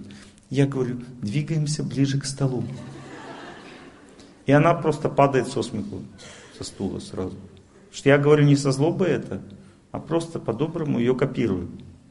Она со стула сразу прямо, она не может, ей смешно, страшно просто. И она потом мне уже так не говорит. Но если говорит, то очень по-доброму. Потому что она испытала на себе, что это значит. Когда человек ест, его как бы стоять, сидеть, молчать, лежать. называется воспитание, доброе отношение очень. Или, допустим, когда жена злится, она вот так руки делает, вот так, это означает боевая позиция уже все. То есть надо бежать от нее в этот момент. И, допустим, мне что-то не понравилось, я такой подхожу к ней, вот так руки делаю. Она опять падает со смеху. Ну и так далее, вот такие вот вещи. Очень по-доброму, но не в тот момент, когда жара пошла. Жара пошла, лучше убежать от человека. Вот, допустим, он разгневался на тебя, пришел, как бы, надо сказать ему, слушай, я в туалет захотел. Каждая секунда дорога. Потому что гнев, он, он проходит через несколько секунд, вот вспышка гнева. Плохой период действует буквально, может быть, несколько секунд. И в этот момент надо выиграть время, я в туалет захотел. Может быть, вы не захотели. Ничего страшного, можно обмануть. Пошла в туалет, закрылась, и он подошел к туалету, когда ты как бы выйдешь. Не выходите, у меня запор. Выйду, поговорим. Вышло, уже все нормально, можно поговорить. Или еще что-то случилось, надо сматываться. Глаза краснеют у человека, признак гнева. Глаза краснеют, он на вас смотрит в упор, не смотрите в глаза. Тоже начнете гневаться. Гнев это разрушительная сила, передается сразу, скандал наступает быстро. Это демоническое, злое влияние на человека. Вы не сможете быть сильнее этих сил. И в это время нет смысла человеку доказывать истину, потому что человек, э, понимаете, гнев что такое? Это очень сильное чувство собственной правды. Что такое гнев? Это когда демонические злые силы пользуются чем? Что у тебя есть правда по отношению к кому-то, чтобы разрушить отношения. Вот если у тебя есть правда по отношению к человеку близкому, и ты хочешь сильно ему донести со всех сил, это означает демонизм. Потому что если у тебя есть правда, и ты по-доброму к нему относишься, терпишь, что он не знает эту правду, это и есть любовь. А если ты прямо ему, ты сейчас я вот скажу, молчи, через тебя действуют не те силы. А если он тебе хочет сказать, сказать так, сматывайся. Не сможешь эти силы победить, тоже начнешь правду ему говорить. Что такое ругань? Это когда два человека объясняют друг другу свою правду. Под влиянием злых сил. Итак, в трудные периоды жизни, то есть первое, что мы делаем? Мы сначала себя восстанавливаем, стараемся наполниться. Для чего? Для того, чтобы помочь близкому человеку. Помощь означает доброе отношение всегда, не выяснение отношений, не попытка его поменять в это время, а доброе отношение. Потому что есть вето, в близких отношениях запрещено проповедовать близкому человеку. Это вето. Это вето поставил сам Господь. Он говорит, хочешь развиваться как личность, вот смотри, вот допустим, перед тобой прокурор стоит, да? Он тебя наказывает, сейчас будет сажать в тюрьму. Ты можешь ему проповедовать в это время? Объяснять ему, ты знаешь, я вообще хороший человек. Мне не надо давать 8 лет. Хотя бы 6. Бесполезно, понимаете? Это бесполезное занятие, потому что чем больше прокурору доказывает, что надо меньше, тем больше он уверен, что надо больше. Единственный вариант это смирение, доброе отношение. Когда человек успокаивается, по-доброму себя ведет, ему легко уменьшить срок. Понимаете? Вот точно так же с близким человеком. Не надо ему ничего доказывать. Просто по-доброму к нему относите, он успокоится и будет вести себя. Ведь близкий человек это и есть прокурор. Он почему так себя ведет? Он тебя наказывает за твои прошлые поступки. И ты ничего не можешь сделать, потому что ты привязан к нему. Он на законных основаниях тебя наказывает. И он уверен, что он прав на все 200% в это время. По-доброму. И тогда он успокаивается. Доброе поведение смягчает вину. Доброта только может смягчить вину, больше ничего не смягчает. Итак, помощь близкого означает доброта. Попытка ему что-то объяснять, бессмысленное занятие, пустая трата времени. Можно объяснить близкому человеку только когда он хочет слушать, но и то очень опасно. Например, э, у меня жена решила ходить.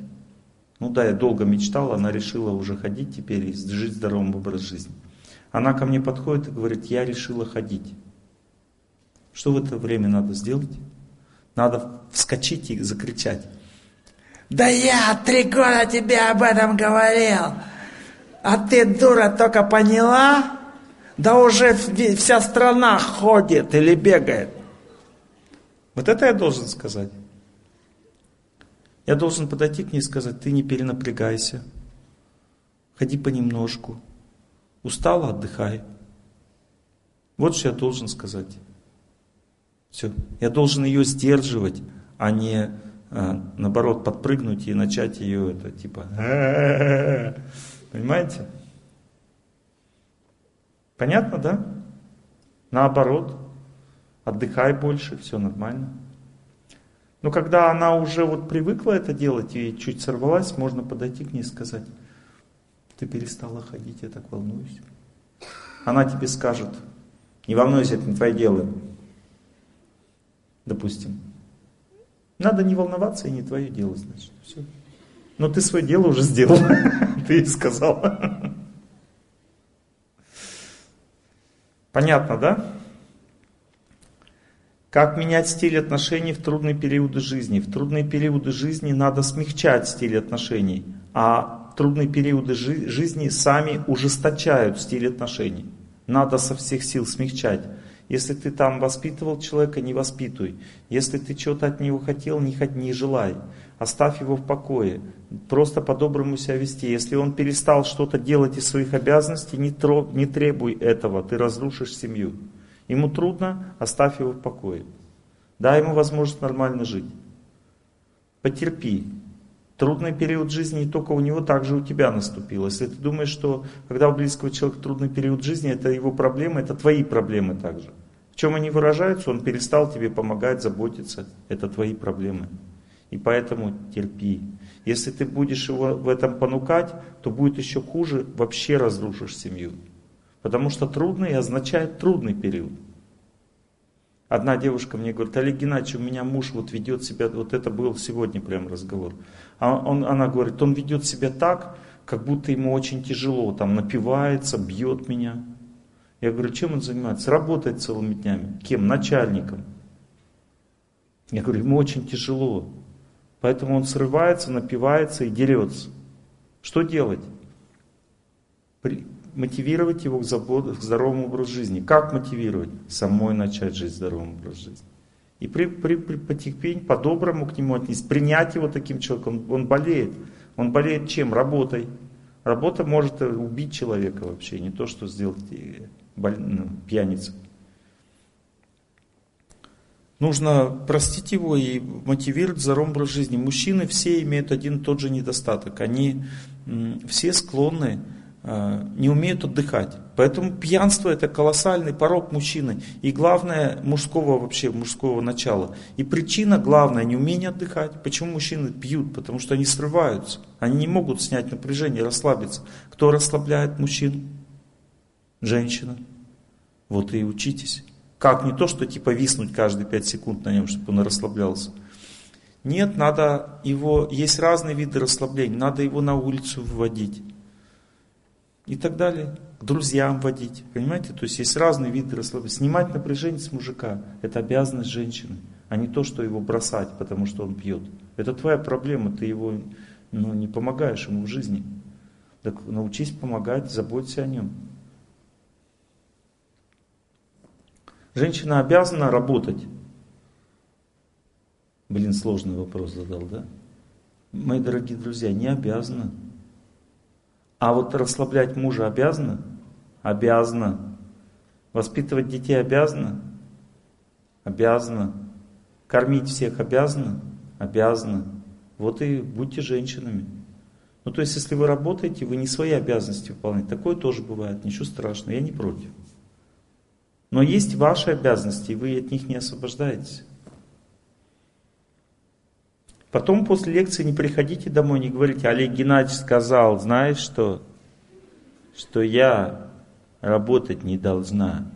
Я такого не говорил. Итак, в трудные периоды жизни мы сначала спасаем себя, помогаем себе. Когда у нас есть силы принять вот несправедливость, которая пришла ко мне, значит я уже перевариваю судьбу. Дальше нужно по-доброму относиться к близкому человеку, устанавливать с ним контакт и тащить его на природу, к добрым друзьям и в храм. Потому что когда человеку тяжело, он не может уже сам ничего делать, и он может только питаться. Вот когда человеку тяжело, он становится как грудной ребенок. Грудной ребенок что-то делает хорошее? Нет, он просто сисю сосет, какает и спит. Он наполняется. Поэтому, когда у человека тяжелый период, его надо навозить, водить добрым друзьям на природу и в храм. Он будет там что-то делать? Нет, он будет стоять как растение просто, и все, он наполняется. И слава Богу. Потому что если он даже туда не захочет идти, стало еще хуже. Значит, у вас осталось только молиться за него и кормить его освященной пищей. Вот понимаете, вот молиться и кормить освященной пищей всегда можно. Это единственное, что остается напоследок. И это спасает в последнюю очередь человека, напоследок. Знаете, что самое сильное и действенное какое средство вытащить человека из полного невежества? Знаете, какое средство? Это кормить человека освященной пищей. Точно так же, как ребенок, который через молоко получает благодать Божью, Точно так же человек, который погряз в невежестве, может получить благодать только через освященную пищу. Больше нет у него шансов никаких.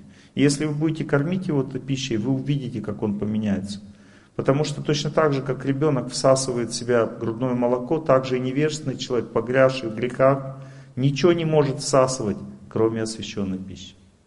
Он не сможет всасывать храм, молитву, ничего, кроме еды. Поэтому учитесь, изучайте, что такое освященная пища, как она действует на сознание, как лучше освещать ее, как глубже это делать, как чище, качественнее. Изучайте этот вопрос, он может в какой-то момент вам сильно помочь в жизни. Итак, э, трудный период жизни мы кормим человека, кормим природой, кормим храмом и друзьями. Приходит время, он очухивается, и он сам уже начнет Ребенок, когда наелся, он начинает улыбаться всем, что-то делать хорошее. Так и человек, который в трудный период жизни, он наелся э, тем, чем надо наесться, не телевизором, не э, водкой, не интернет колопопным, интернетом наелся, а наелся добрыми друзьями, природой и храмом. Это единственное, вот эти вещи, три, могут накормить человека и избавить его от страданий. Не интернет, ни фильмы, ни игры компьютера, ничего такого, ни вино, нич, ничто это не может человека освободить от страданий. Это просто отвлекающие маневры.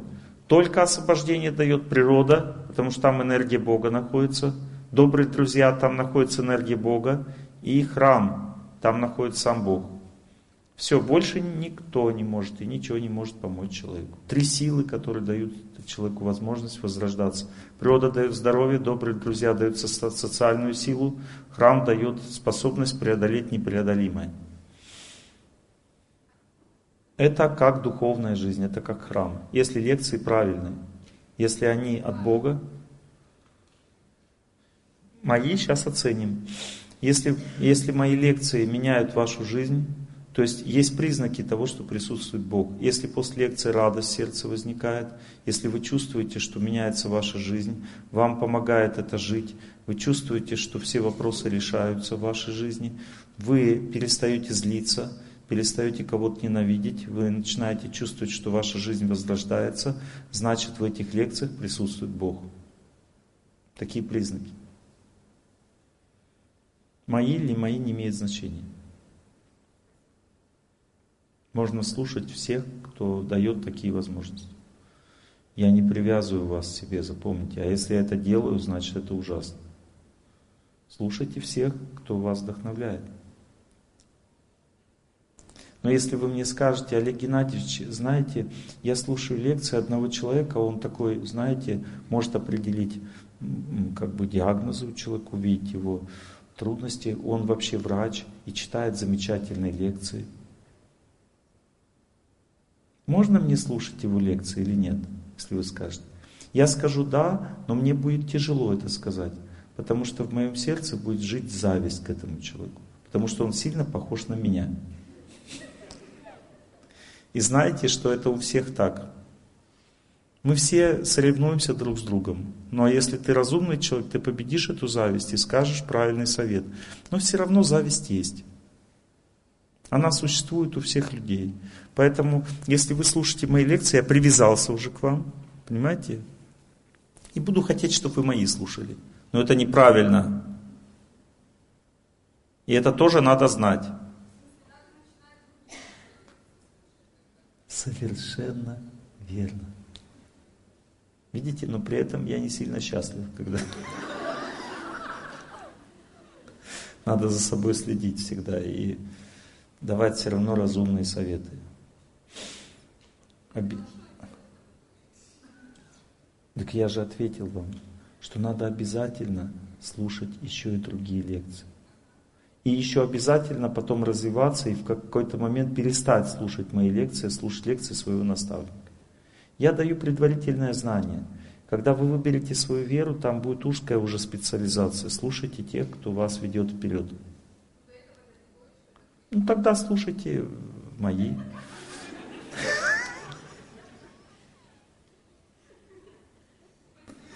Я рад, что вы со мной немножко пошутили.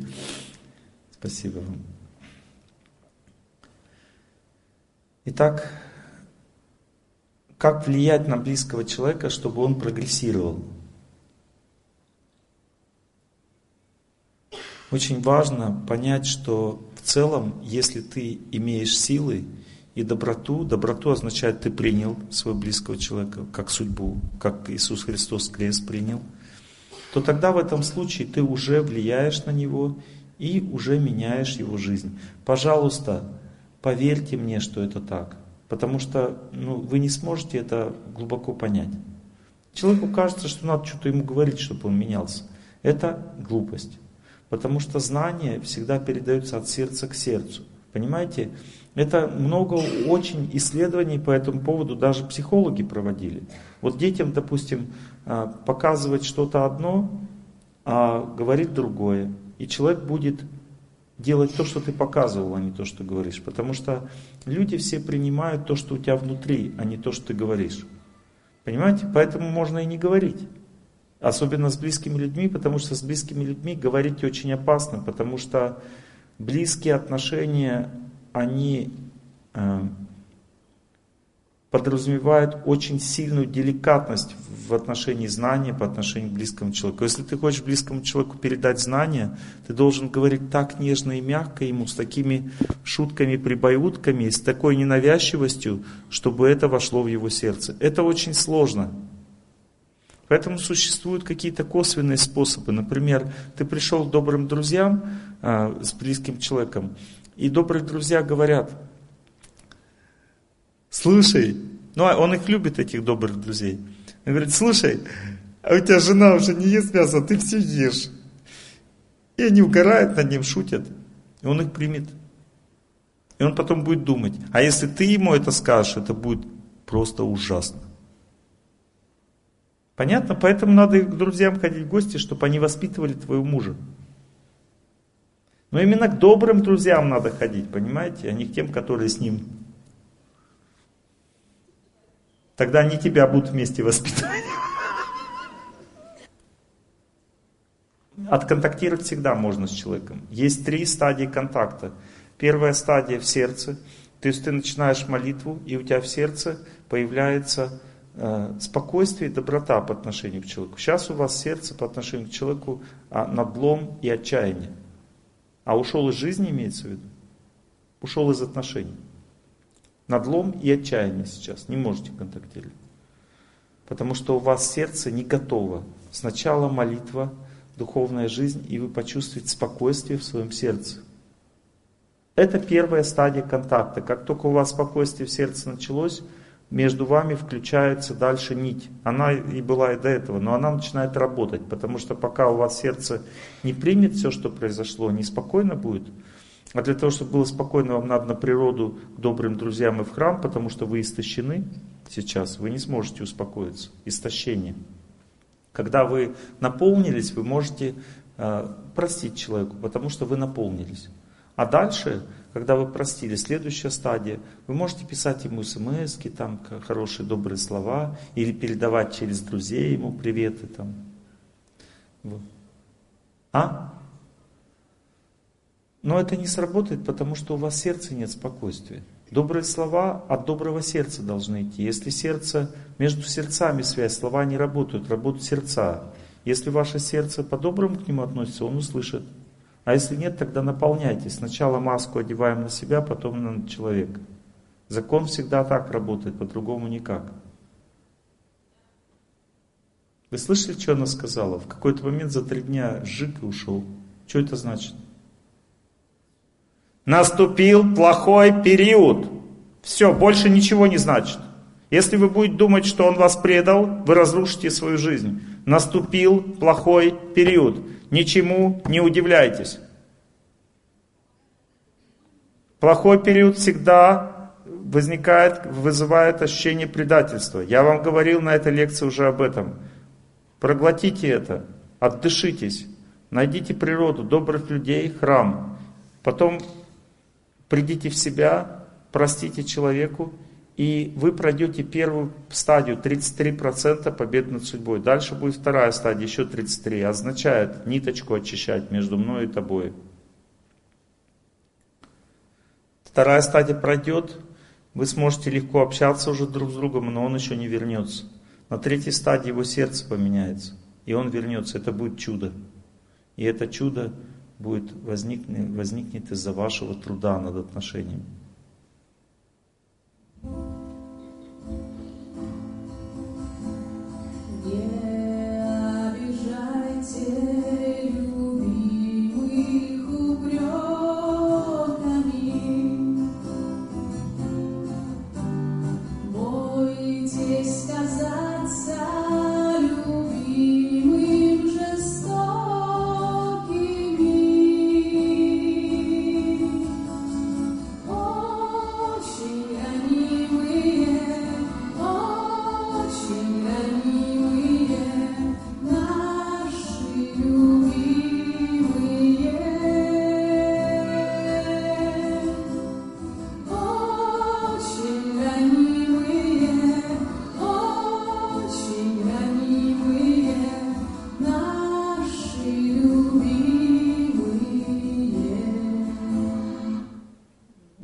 Надо доказывать. Невозможно. Близкие отношения не способны слушать демагогию. Не обижайте любимых, упреки означают доказательство. Не надо воспитывать близкого человека. Невозможно. Очень ранимые наши любимые, очень ранимые. Невозможно доказать ничего. Только добротой, только принятием можно поменять близкого человека. Больше нет способа.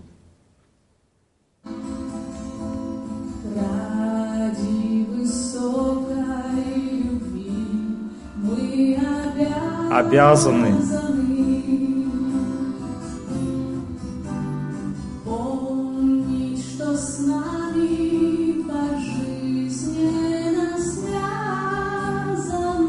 никуда не ушел.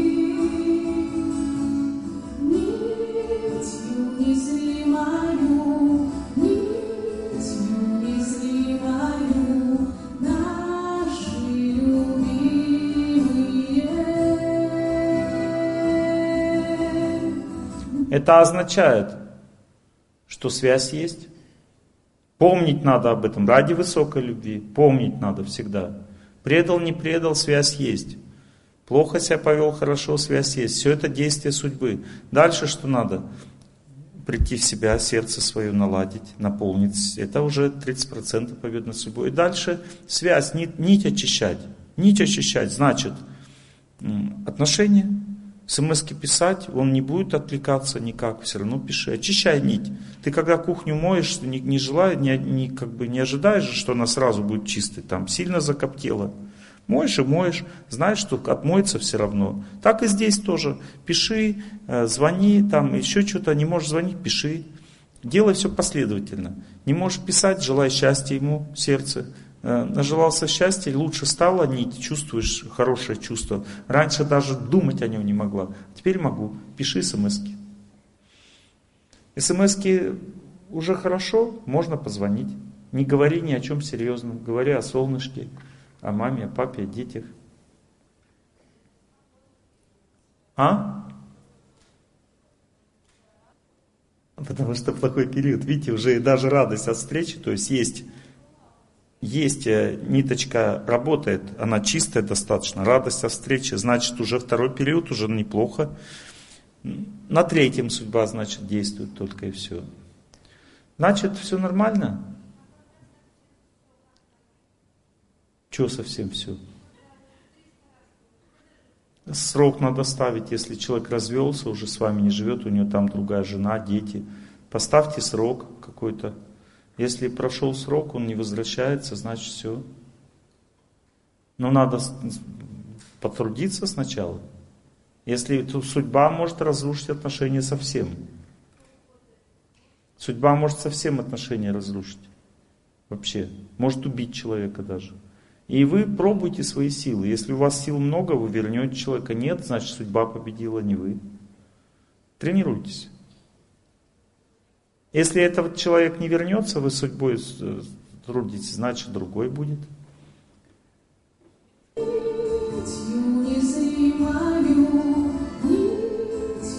У Бога мужиков завались.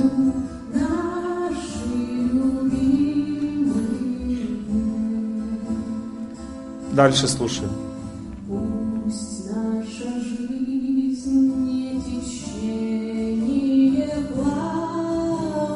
О совести сейчас, о совести.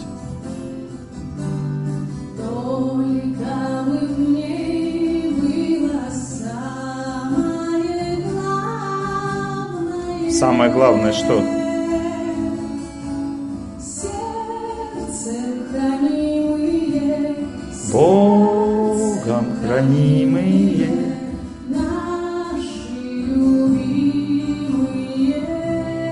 Если в отношениях есть совесть, не бросят. А если нет совести, сделайте, чтобы была. Когда человек бросает, надо молиться Богу, чтобы связь с ним установилась. Потому что только Бог здесь поможет. Без совести никто не поможет. Двигаемся дальше. Как влиять на близкого человека, чтобы он прогрессировал? Сначала нужно работать над собой и сердце сделать сильным. Потом нужно принять близкого человека сильным сердцем и не считать его плохим. Просто он находится на определенной стадии, на какой, на какой мне положено. В умные достались в умным, а я досталась тебе. Все. На такой стадии он находится, на которой мне положено. Все. Вот. Дальше. Надо понимать, научиться уровень близкого человека и вдохновлять его делать то, не, жужжать ему, а вдохновлять его делать то, что он может сейчас понять. И что сейчас ему нужно. Вот, допустим, если он объедается мясом, а вы там уже вегетарианец до мозга костей, ну тогда научите его есть мясо, которое менее опасно для судьбы.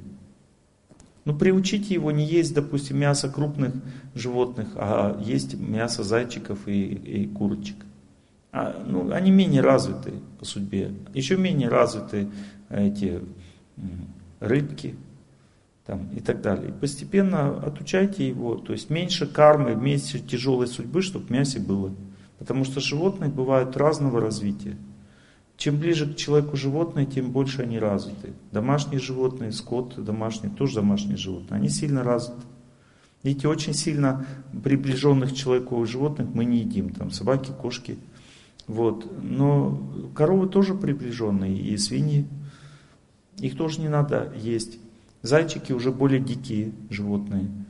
Вот. Но их надо стараться тоже. Рыбки еще более неразвитые и так далее. И вот так постепенно, на том уровне, на котором человек, надо ему давать знание о том, что вот какое знание самое первое, что а, красное мясо является самым главным канцерогеном. Это знание, это полное уже, это Э, ну, эту фразу сказал ну, человек, который в то время возглавлял здравоохранение, при мне, когда была у нас передача по э, атеросклерозу, я на передаче на это тоже присутствовал, и вот человек, который возглавляет здравоохранение, сказал, красное мясо является главным канцерогеном.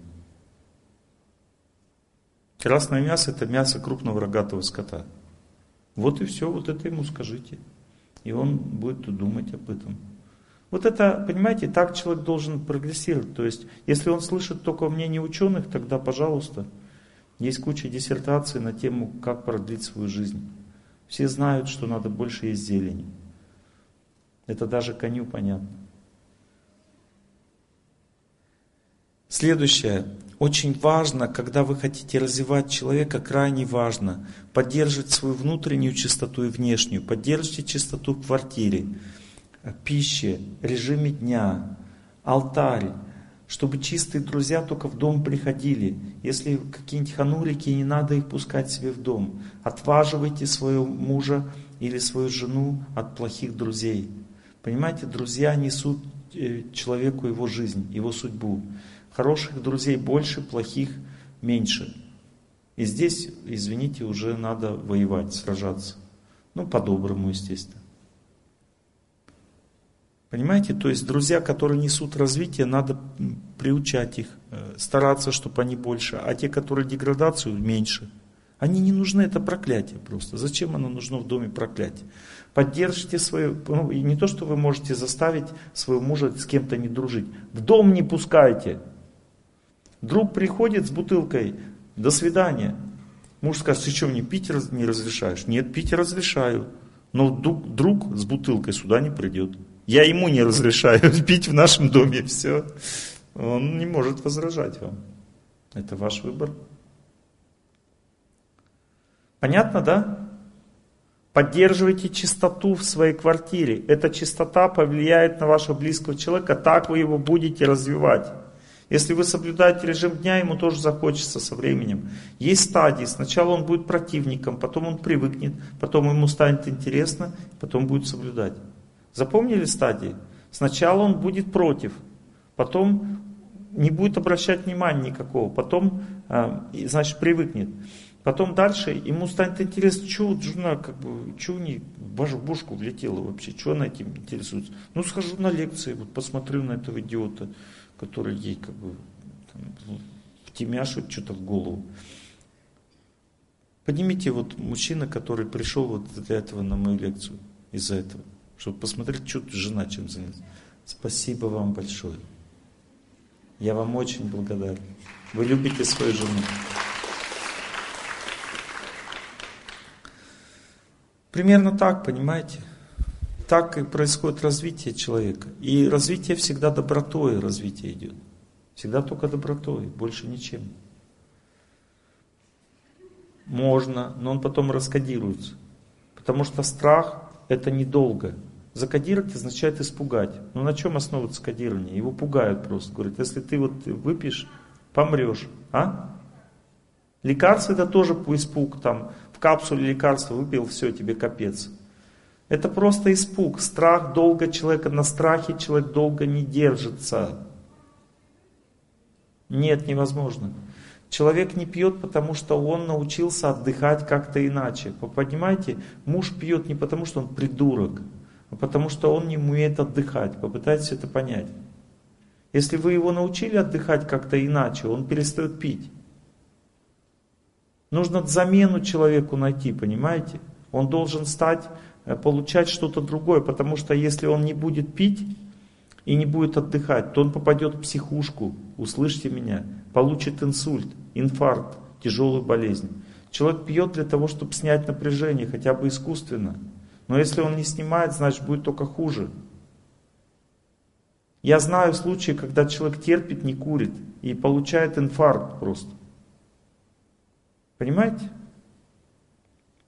Искусственно ничего не поменять, надо менять образ жизни. Как развивать глубокое понимание друг друга? Вот теперь очень важная вещь.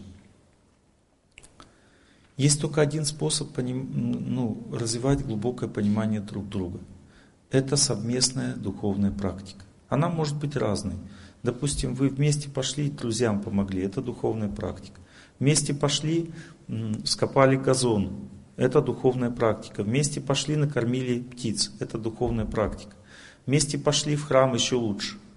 Но понимаете, вы сначала выберете то, что человек сможет делать. Вот, допустим, вы пошли вместе в парк, это уже круто. А если вы там начали птичек кормить, и он подключился к вам, значит это еще круче. Понимаете, начните с того, что человек может делать. Не надо его тянуть сразу туда, где он не может. Развивайте его там, где он может развиваться. Вместе начали пробежки делать, супер. Это сближает людей. Сближает все, что приближает человека к правильной жизни. Вместе начали рано вставать, вы сближаетесь. Вместе начали в храм ходить, сближаются. Но запомните одну простую истину. Сближаются люди, когда они не, не друг друга смотрят, а вперед. Что-то делайте вместе. Самые близкие птицы это лебеди. Они друг на друга не смотрят, они плавают в одном направлении. Запомнили? Близкая беседа это редко, и это очень высокий уровень развития людей. Все, это надо усвоить и понять. А все остальное, приближение друг к другу, это найти способ человека вовлечь в правильную жизнь и вместе с ним это делать. Система ясна? Закрепляем материал.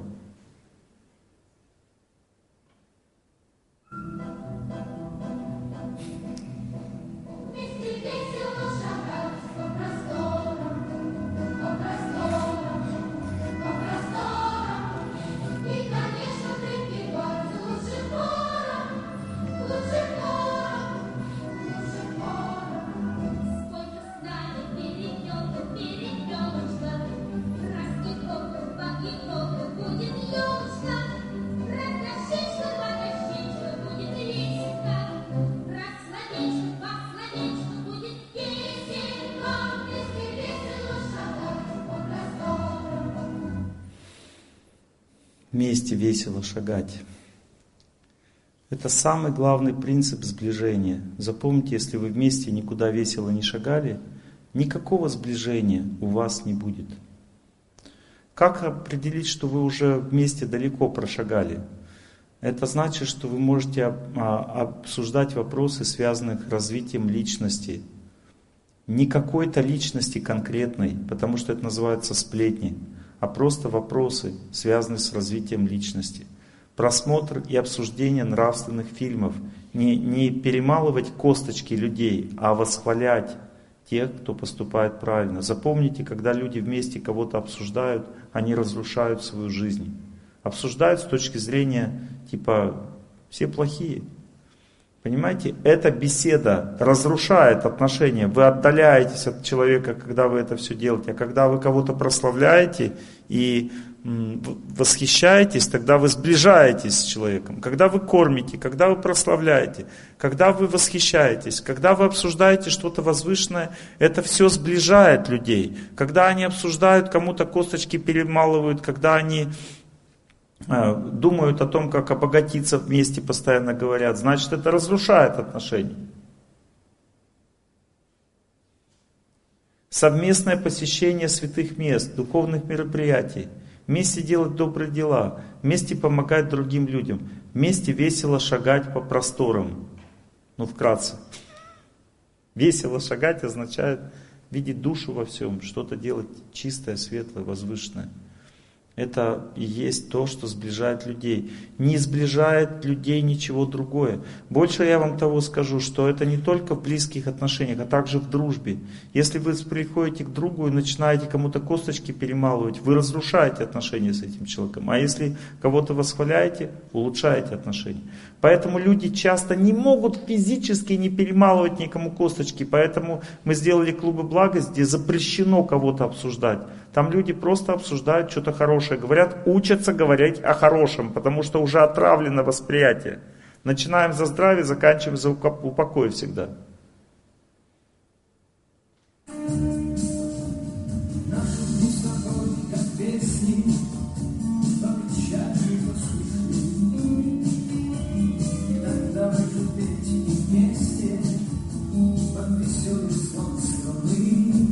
Идем вместе вперед.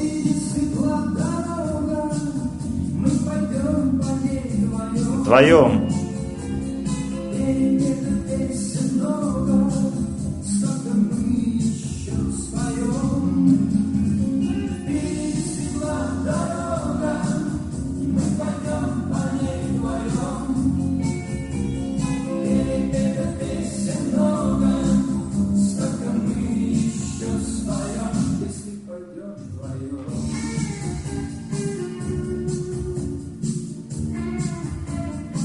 Если пойдем вдвоем, а если не пойдете, Бог накажет.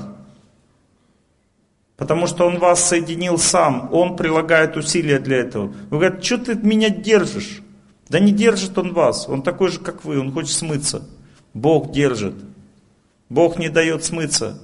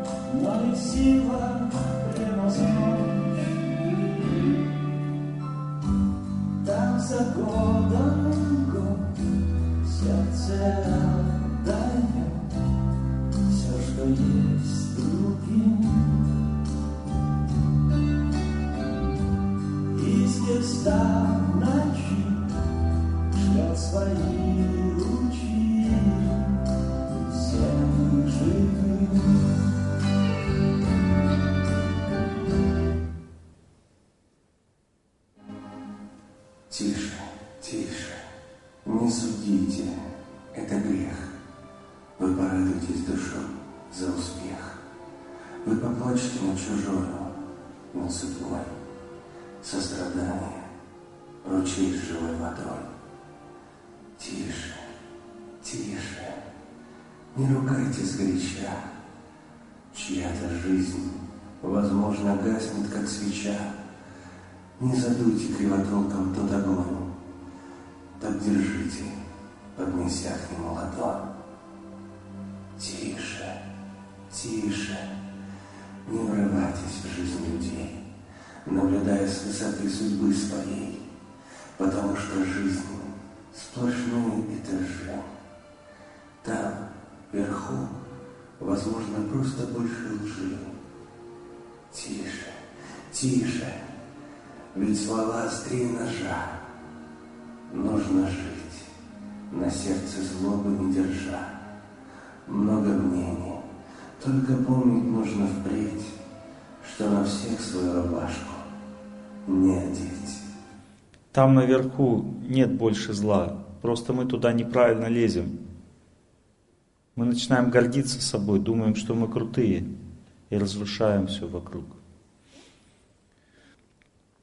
Какие у вас вопросы по поводу сегодняшней лекции? Ваш вопрос? Вот. Да, по поводу лекции, да. Микрофончик. Олег Геннадьевич, здравствуйте. Я очень хотела, чтобы вы меня спросили в начале, но я сейчас поняла, почему это не произошло.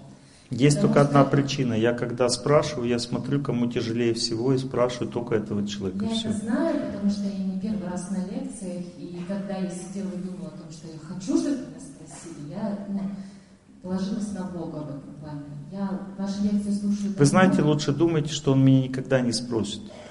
Иногда такие мысли меня заставляют спросить человека. Всегда нахожу ответы на ваших лекциях, на самом деле, это либо через э, ответы другим людям, вам, ну, вами, либо вы в лекциях, вот все. Я сижу и радуюсь. Ваш вопрос. Спасибо вам большое. Будьте счастливы. У меня один вопрос. Поделитесь, пожалуйста, своим плей плейлистом где-нибудь. Вот правда, у вас такая подборка, так хочется слушать ваши А что вы тогда на лекциях буду делать? Ну, правда. Вот вы все выслушаете и все, и тогда вы лекции-то не будет, да, нормально. А? Все выложить, да? Все отдать. Олег Геннадьевич, отдавайте им музыку. Отдавайте свою музыку, Олег Геннадьевич. Ну вот если есть такая возможность, я думаю, что не только... Я подумаю, подумаю. Да. Спасибо вам большое. Огромное спасибо. Ну а по лекции-то есть вопросы? Ну у вас, да, по лекции? Не обманьте меня. Точно по лекции? Да? Вот девушка по лекции вопрос. Ну, надо с микрофоном, мы же для всех стараемся. Олег Геннадьевич, а до какого периода времени человек считается ну, близким, там, родственником? Ведь, например, развод есть, или вот уходы, и там нужна своя семья. Очень хороший вопрос. Вот смотрите, если Бог вам дал человека, вы с ним прожили какое-то время, то он всегда на всю жизнь становится близким. Брак? Да. Просто бывает так, что Бог разлучает двух людей, и вы уже не можете быть вместе. Но вы должны знать, что если вы не очистите эти отношения, то вы не сможете строить следующие. Очистить отношения означает светлую память о человеке хранить, не, не думать ничего плохо о нем. Он остается тоже человеком твоей судьбы, но ты не имеешь права с ним уже строить те отношения, которые строил, и никогда не будешь иметь в своей жизни. Ну, то есть, если у него другая семья, другие отношения. Может быть, такой случай, может так случиться, что оно опять вас соединит, но это крайне редко бывает, казуистика. То есть это близкий человек, ты чистую светлую память о нем хранишь, с ним не общаешься, не разговариваешь. Если общие дети, то сотрудничаешь в воспитании детей но при этом близких отношений ты с ним не строишь. Просто чисто и светло к нему относишься. В твоем сердце есть ниточка с этим человеком, но она не рабочая, будем так говорить. Она благословляющая или проклинающая. Если ты плохо о нем будешь думать, будет тебя проклинать эта ниточка, а если хорошо, благословлять. А вы лекции говорите, что нужно все равно стараться вернуть близкого человека. Так вот, как бы, до какой период времени его стараешься? Если у тебя уже есть муж, а у него жена, не надо вернуть стараться. А если ну, гражданский брак у всех, вот сейчас непонятно вообще. Гражданский брак означает муж. Брак создает Бог. Там уже гражданский брак. То есть родственник, непонятно вообще. Ну, живите втроем. Вот я просто этот вопрос, вот реально меня мучает, то есть уже против воли человека действуешь. Если он живет с другой женщиной больше года, то если у вас есть дети, то пытайтесь вернуть мужа. Если у него есть дети, у вас нет, не надо возвращать. Сердце вам подскажет в любом случае. Надо ставить срок. Больше года срок прошел, уже, ну, скорее всего, все. В течение года молиться, пытаться... Да, молиться, пытаться вернуть. И вот за все отношения, которые в жизни, там, мужья были, там, гражданские, мужья, за всех надо молиться в течение, ну, как, все родственники. Просто чистая светлая память. Не надо за всех молиться, просто чистая светлая память. Ну что вы смеетесь? Она женщина. Женщина означает, что ей надо все очень глубоко в сердце понять, разобраться и так жить, как сказал старший. Так работает разум женщины. А, Женщина, она соткана из чистоты и веры. Это, ну, то есть есть мужской разум, он экспериментатор. Вот, допустим, мужчины как слушают меня? Они слушают, думают, он разберемся с этим. Это правильно говорит, неправильно говорит. С этим согласен. Женщина мужчину спрашивает после лекции, говорит, «А, видишь, Олег Геннадьевич, как правильно сказал, это всем известно. Он ответит. Я это уже знал. Потому что мужчина так слушает лекцию, он сразу сравнивает со своим опытом. Это его разум так работает. А женщина, она впитывает все себя и так живет. У женщины разум основан на чистоте и вере к старшим. Она не анализирует, не сравнивает, она просто принимает и все. Да? Да, Поэтому женщина лучше, чем мужчина. спасибо. Женщина это лучшая половина человечества. Геннадьевич, А мужчины тоже хорошие. Это женщины должны так понимать это. У меня просто, ну, как бы, мой гражданский муж нашел к женщине, она замужем. Но она замужем, но у него сейчас все любовь, он находит все. Я пытаюсь как бы спасти его, то есть я говорю, так нельзя, она замужем. А вы там живете, у меня муж есть живой. Молитесь, возвращайте, ставьте срок. Не надо ему ничего говорить, просто молитесь за него, возвращайте. Придет время, или он вернется, или Бог даст другого. Вы возвращаете, потому что вы раскаиваетесь то, что было. Понимаете, вы возвращаете не потому, что вы упрямитесь, а потому, что вы очищаете свое сердце. Придет время, и в вашем сердце чистая память об этом человеке останется, или он вернется назад.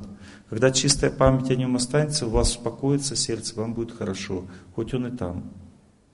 И это значит, что не надо дальше возвращать. Или он вернется, одно из двух. Все. Если он вернется, это значит, Бог решил, что он дальше должен вас мучить. А если нет, значит тогда, Я говорю, «Ну, Бог решил, что он меня мучит, почему? ну кто-то должен вас мучить, он выбрал вот его. Я хочу, чтобы он вернулся всем сердцем, прошу как-то. Ну поймите такую вещь, что когда с нами кто-то живет, это значит, что он должен нас мучить. А если мы по-доброму, хорошо себя ведем, то тогда этот человек дает нам также награды. Награды приходят обязательно в семейную жизнь, и счастье приходит, но только в результате труда. Понимаете, когда э, второй халиф после, э, после пророка, ну, его просили сильно все заступить вот правлению мусульман, и он, когда вышел перед ними, он не хотел сильно сопротивляться, он вышел перед ними и спросил их, вы понимаете, что я буду испытывать теперь вас, если вы меня выбрали? Они говорят, да, мы хотим, чтобы ты нас испытывал, именно ты. А он говорит, хорошо, тогда я согласен, чтобы вы испытывали меня. Это и есть семейная жизнь. Запомнили? Да, а вы еще в своих лекциях говорили, что можно физически прямо пойти и там поговорить с человеком или там... Не знаю, всегда. Если уже ниточки очистились, можно. А если у вас, у вас вы только в сердце спокойно стало, вы прошли первую стадию. Я имею в виду женщину, сказать ей, что ты же замужем, ну надо же что ты делаешь. Это называется боевые искусства. Если у вас есть такая сила, вы женщина-воин, у вас боевые искусства, можете прийти к ней и сказать, ты что, у тебя мозги на месте? Если она скажет, да ты ча ко мне, то вы должны быть готовы поцарапать ей фейс, показать ей свою силу. Такой вариант хороший для каких женщин, у которых много силы внутренней. Если у вас хватает силы, идите, скажите ей. Но это не будет беседа добрая. Она просто там говорит, что я, ну, муж бездетный 7 лет, я хочу вот отношения, чтобы забеременеть. И она, они вот сошли, чтобы она хочет ребенка забеременеть. Не надо обсуждать чужие грехи. Это вам не поможет. Молимся, возвращаем человека. Если хотите разобраться, идите и поцарапайте ей фейс.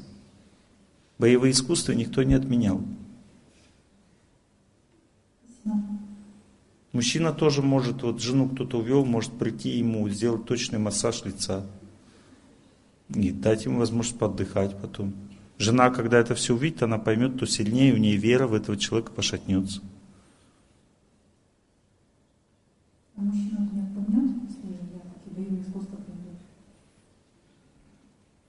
Это будет только первая реакция. Потом он поймет, что вы его любите. И потом в ней тоже все вскроется. Вот, допустим, если вы примените боевые искусства, она начнет орать, а ты что смотрел? А что, он будет вас бить, что ли, за нее? Нет, он будет смотреть на это все.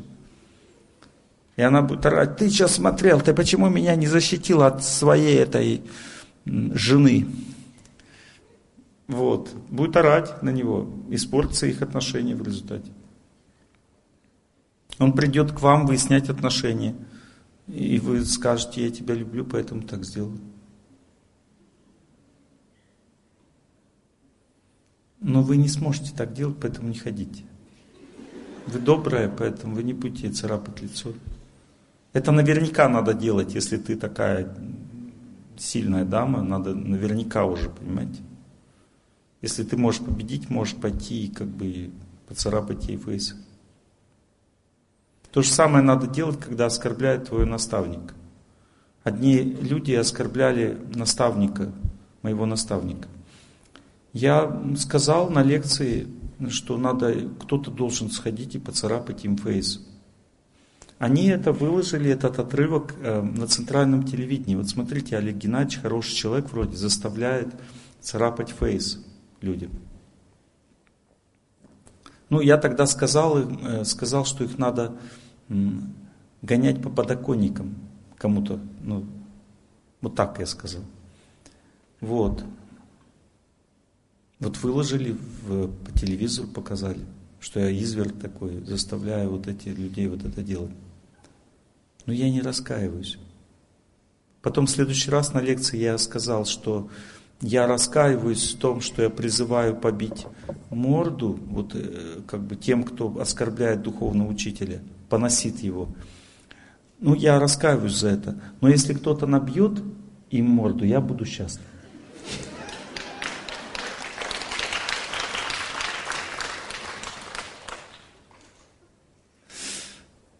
Ну, примерно так. По лекции вопрос, да? Ну вот девушка, вот светлые волосы. детей? Нет, другие действия, другие действия совсем. Там, понимаете, дети, они искренне, если вы ну, по-доброму к ним относитесь, их приняли, вы можете прямо напрямую им открывать сердце и рассказывать истину. Они будут прямо вот как с чистого листа бумаги. Но только до 13 лет. После полового созревания ребенок не способен уже воспринимать это все, и ему нужно вести себя так же, как с мужем уже тогда. Просто терпеть, по-доброму относиться и все прочее. До 13 лет Бог дает людям, родителям возможность детям открывать сердце, сокровенные вещи, говорить, они все будут впитывать, после 13 уже все.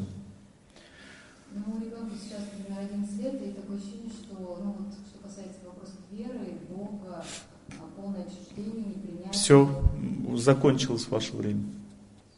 Началось половое созревание. 22 сентября будет лекция формирования здоровых отношений с подчиненными сотрудниками. Это для лидеров. И для тех, кто хочет поинтересоваться этим. Для любопытных, короче.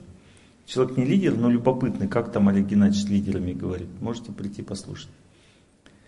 23 сентября это обязательно, кто хочет побежать судьбу, мощная вещь, победа над судьбой, ретрит. Я желаю всем, помните? Это мощная вещь. Кто не был, сходите. Все подробности на сайте Центра психологии Ирины Медведевой. Благотворительный фонд «Пища жизни» кормит бездомных, поддерживает здоровый образ жизни. Помогайте фонду. Это руководитель, мой хороший друг, и он, правда, они искренне стараются это делать. Не, не наживаются на это. Ну, ваш вопрос, мы, правда, с вами уже общались. По лекции, да? Небольшая. Если квартира небольшая, и где ставить алтарь? В спальне, там, потому что семейное ложе, либо надо как-то его закрывать и переносить? А зал есть? Ну, коридор только. Коридор и спальня? Ну, коридор и две детские комнаты и кухня. Можно на кухне поставить алтарь, потому что кухня должна быть чистой. Можно в спальне поставить, но его закрывать. Коридоре лучше не ставить. Регина, можно еще один быстрый вопрос про очищение пищи? освящение, пардон. А где читать? Вы сказали, что это изучать читать? В каждой традиции духовной свои правила освящения пищи, поэтому я не углубляюсь в подробности. Возьмите свою традицию, узнайте, почитайте. Везде это, этот вопрос везде очень актуален, и он везде разбирается очень глубоко и подробно. Надо освещать пищи по, той, по тем законам, которые существуют в вашей духовной традиции. Ну еще раз спросите вы, девушка. Спасибо вам большое за ваш труд и за ваши знания. Вот уже, э, наверное, 9 лет из сложных э, ситуаций э, выходили благодаря им. И моя семья, и друзья наши. Вопрос у меня такой. Может ли семья родителей, даже если ты, казалось бы, стараешься, работать над собой, я молюсь три с половиной года постоянно, влияет на тебя. У нас такая... А, То есть они плохо, вли... плохо влияют родители на вас? Нет, у нас а, все мужчины ушли из жизни. А, уходят раньше возрасте. времени? Да, где-то в возрасте... Мужчины по какой линии? По вашей? По, по папиной. По папиной у вас, то есть ваш брат там? А, нет, мой папа, а, суицид у него был. Вот. И... У его отца тоже суицид? Нет, нет. Значит, не все мужчины? А, его отец и его брат, они все умерли очень, ну, примерно в одном возрасте, 30-33 года. Вот. И у моей сестры ушел муж э, два года назад, и семьи просто ушел. И вот у нас сейчас тоже непростая ситуация, если честно, она совершенно неожиданна, потому что мы были Сколько вы жили вместе? 9 лет. Девять лет жили, он ушел. Плохой период просто. Э, пять лет назад у нас э, так случилось, мы спасли наш брак. И сейчас вот такой же сценарий абсолютно. Я думала, что мы это уже пережили, и он действительно... Плохой период у него. У него? Плохой период связан с личной жизнью. Побеждается ну, молитвой, верой, молитвой, не словами. Мира, верой, молитвой, здоровым образ жизни побеждается плохой период. Понять, что не он виноват, не семейный род виноват, а просто судьба. Молиться и побеждать судьбу. Первая стадия победы – спокойствие в сердце. Вторая стадия – общения, лечение ниточки – Третья стадия изменений в его сердце. Когда вы пройдете вы все три стадии, у вас появится вера в Бога. И еще маленькое такое, если можно, дополнение. У нас вот по папиной линии осталась только одна бабушка. И с ней вообще никто не общается, кроме меня. У нас как-то так вот странно произошло, потому что все женщины э, такие суеверные, живут в пригороде, и э, почему-то они ходят по бабулькам, я только с бабушкой общаюсь, и э, эти доброжелательные бабушки все говорят, что вот наша бабушка колдунья, и от нее вот, все сыновья умерли, муж умер, она осталась одна, все внуки от нее отвернулись, снохи, получается... Это знание в, неве... знание в невежестве. Ваша бабушка хорошая, она никакая не колдунья, надо ей помогать, да, заботиться. Все, в чем вопрос? Как, как э, могу ли я как-то помочь этой ситуации? Нет. Бабушке, бабушке. Бабушке вы и так помогаете. Людям вокруг родственникам нет. Они сами решают, как к кому относиться. Не берите на себя слишком много. Есть невежественные люди, есть благостные, страстные. Невежественные люди всегда считают кого-то плохим. Они видят в страхе живут, видят страх. Кто-то проклял кого-то, кто-то сглазил, у них такие мысли постоянно в голове. Вы так не должны считать. Это разрушает вашу жизнь.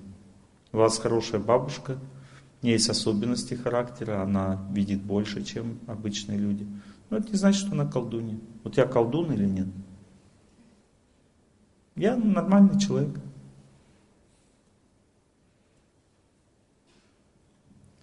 Спасибо. Но тоже вижу чуть больше, чем остальные. Ничего страшного, это нормально. Это не мешает нормально жить. Ваш вопрос по лекции, да? По лекции. Вы все время меня обманываете. Вы не по лекции спрашиваете, а почему-то другому. Здравствуйте, Геннадьевич. Спасибо вам за лекцию. Очень интересная. Я думала вопрос по лекции, но... Но. Было два, две ситуации, которые, в принципе, я получила ответ. И когда я подумала следующий вопрос, вы меня сразу спросили, поэтому я спрошу. Вот а, вы девушкам советуете, как вы хотите в проблемных ситуациях, в личных отношениях. А можно ли узнать такого, когда в моей личной жизни наступит вот проблемный, тяжелый период, чтобы заранее подготовиться? Через какое время? У вас семья, муж да, есть? вот муж мой. Когда у вас, у вас наступит трудный период в ваших отношениях? Да. Через три года. Через... Спасибо. Но он ничего не поменяет в ваших отношениях. Да. Да? Потому что вы сильные люди просто. Вы и так справитесь с ним. Но вы готовьтесь. Спасибо. Вам будет тяжело в этот период. Но это не значит, что это разрушит ваши отношения. Ладно, мои хорошие, у нас время уже закончилось, в общем-то. Сейчас будем желать всем счастья. У человека есть память. Человек все время помнит о себе или о своей жизни. Это называется судьба. Память о себе – это и есть судьба.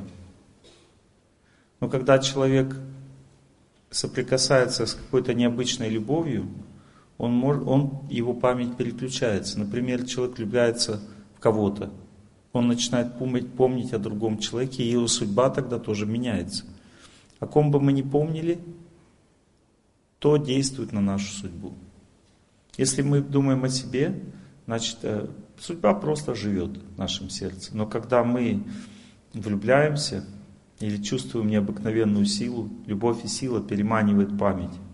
Когда человек начинает думать о Боге, но если очень сильно молится кто-то, и мы вспоминаем Бога, чувствуем, забываем про себя, думаем о Боге в этот момент, или об этой песне просто, молитве, в этот момент человек перестает находиться под влиянием своей судьбой, судьбы и начинает находиться под влиянием Бога. Есть два состояния существования человека. Одно состояние на 99% мы живем, это влияние нашей судьбы.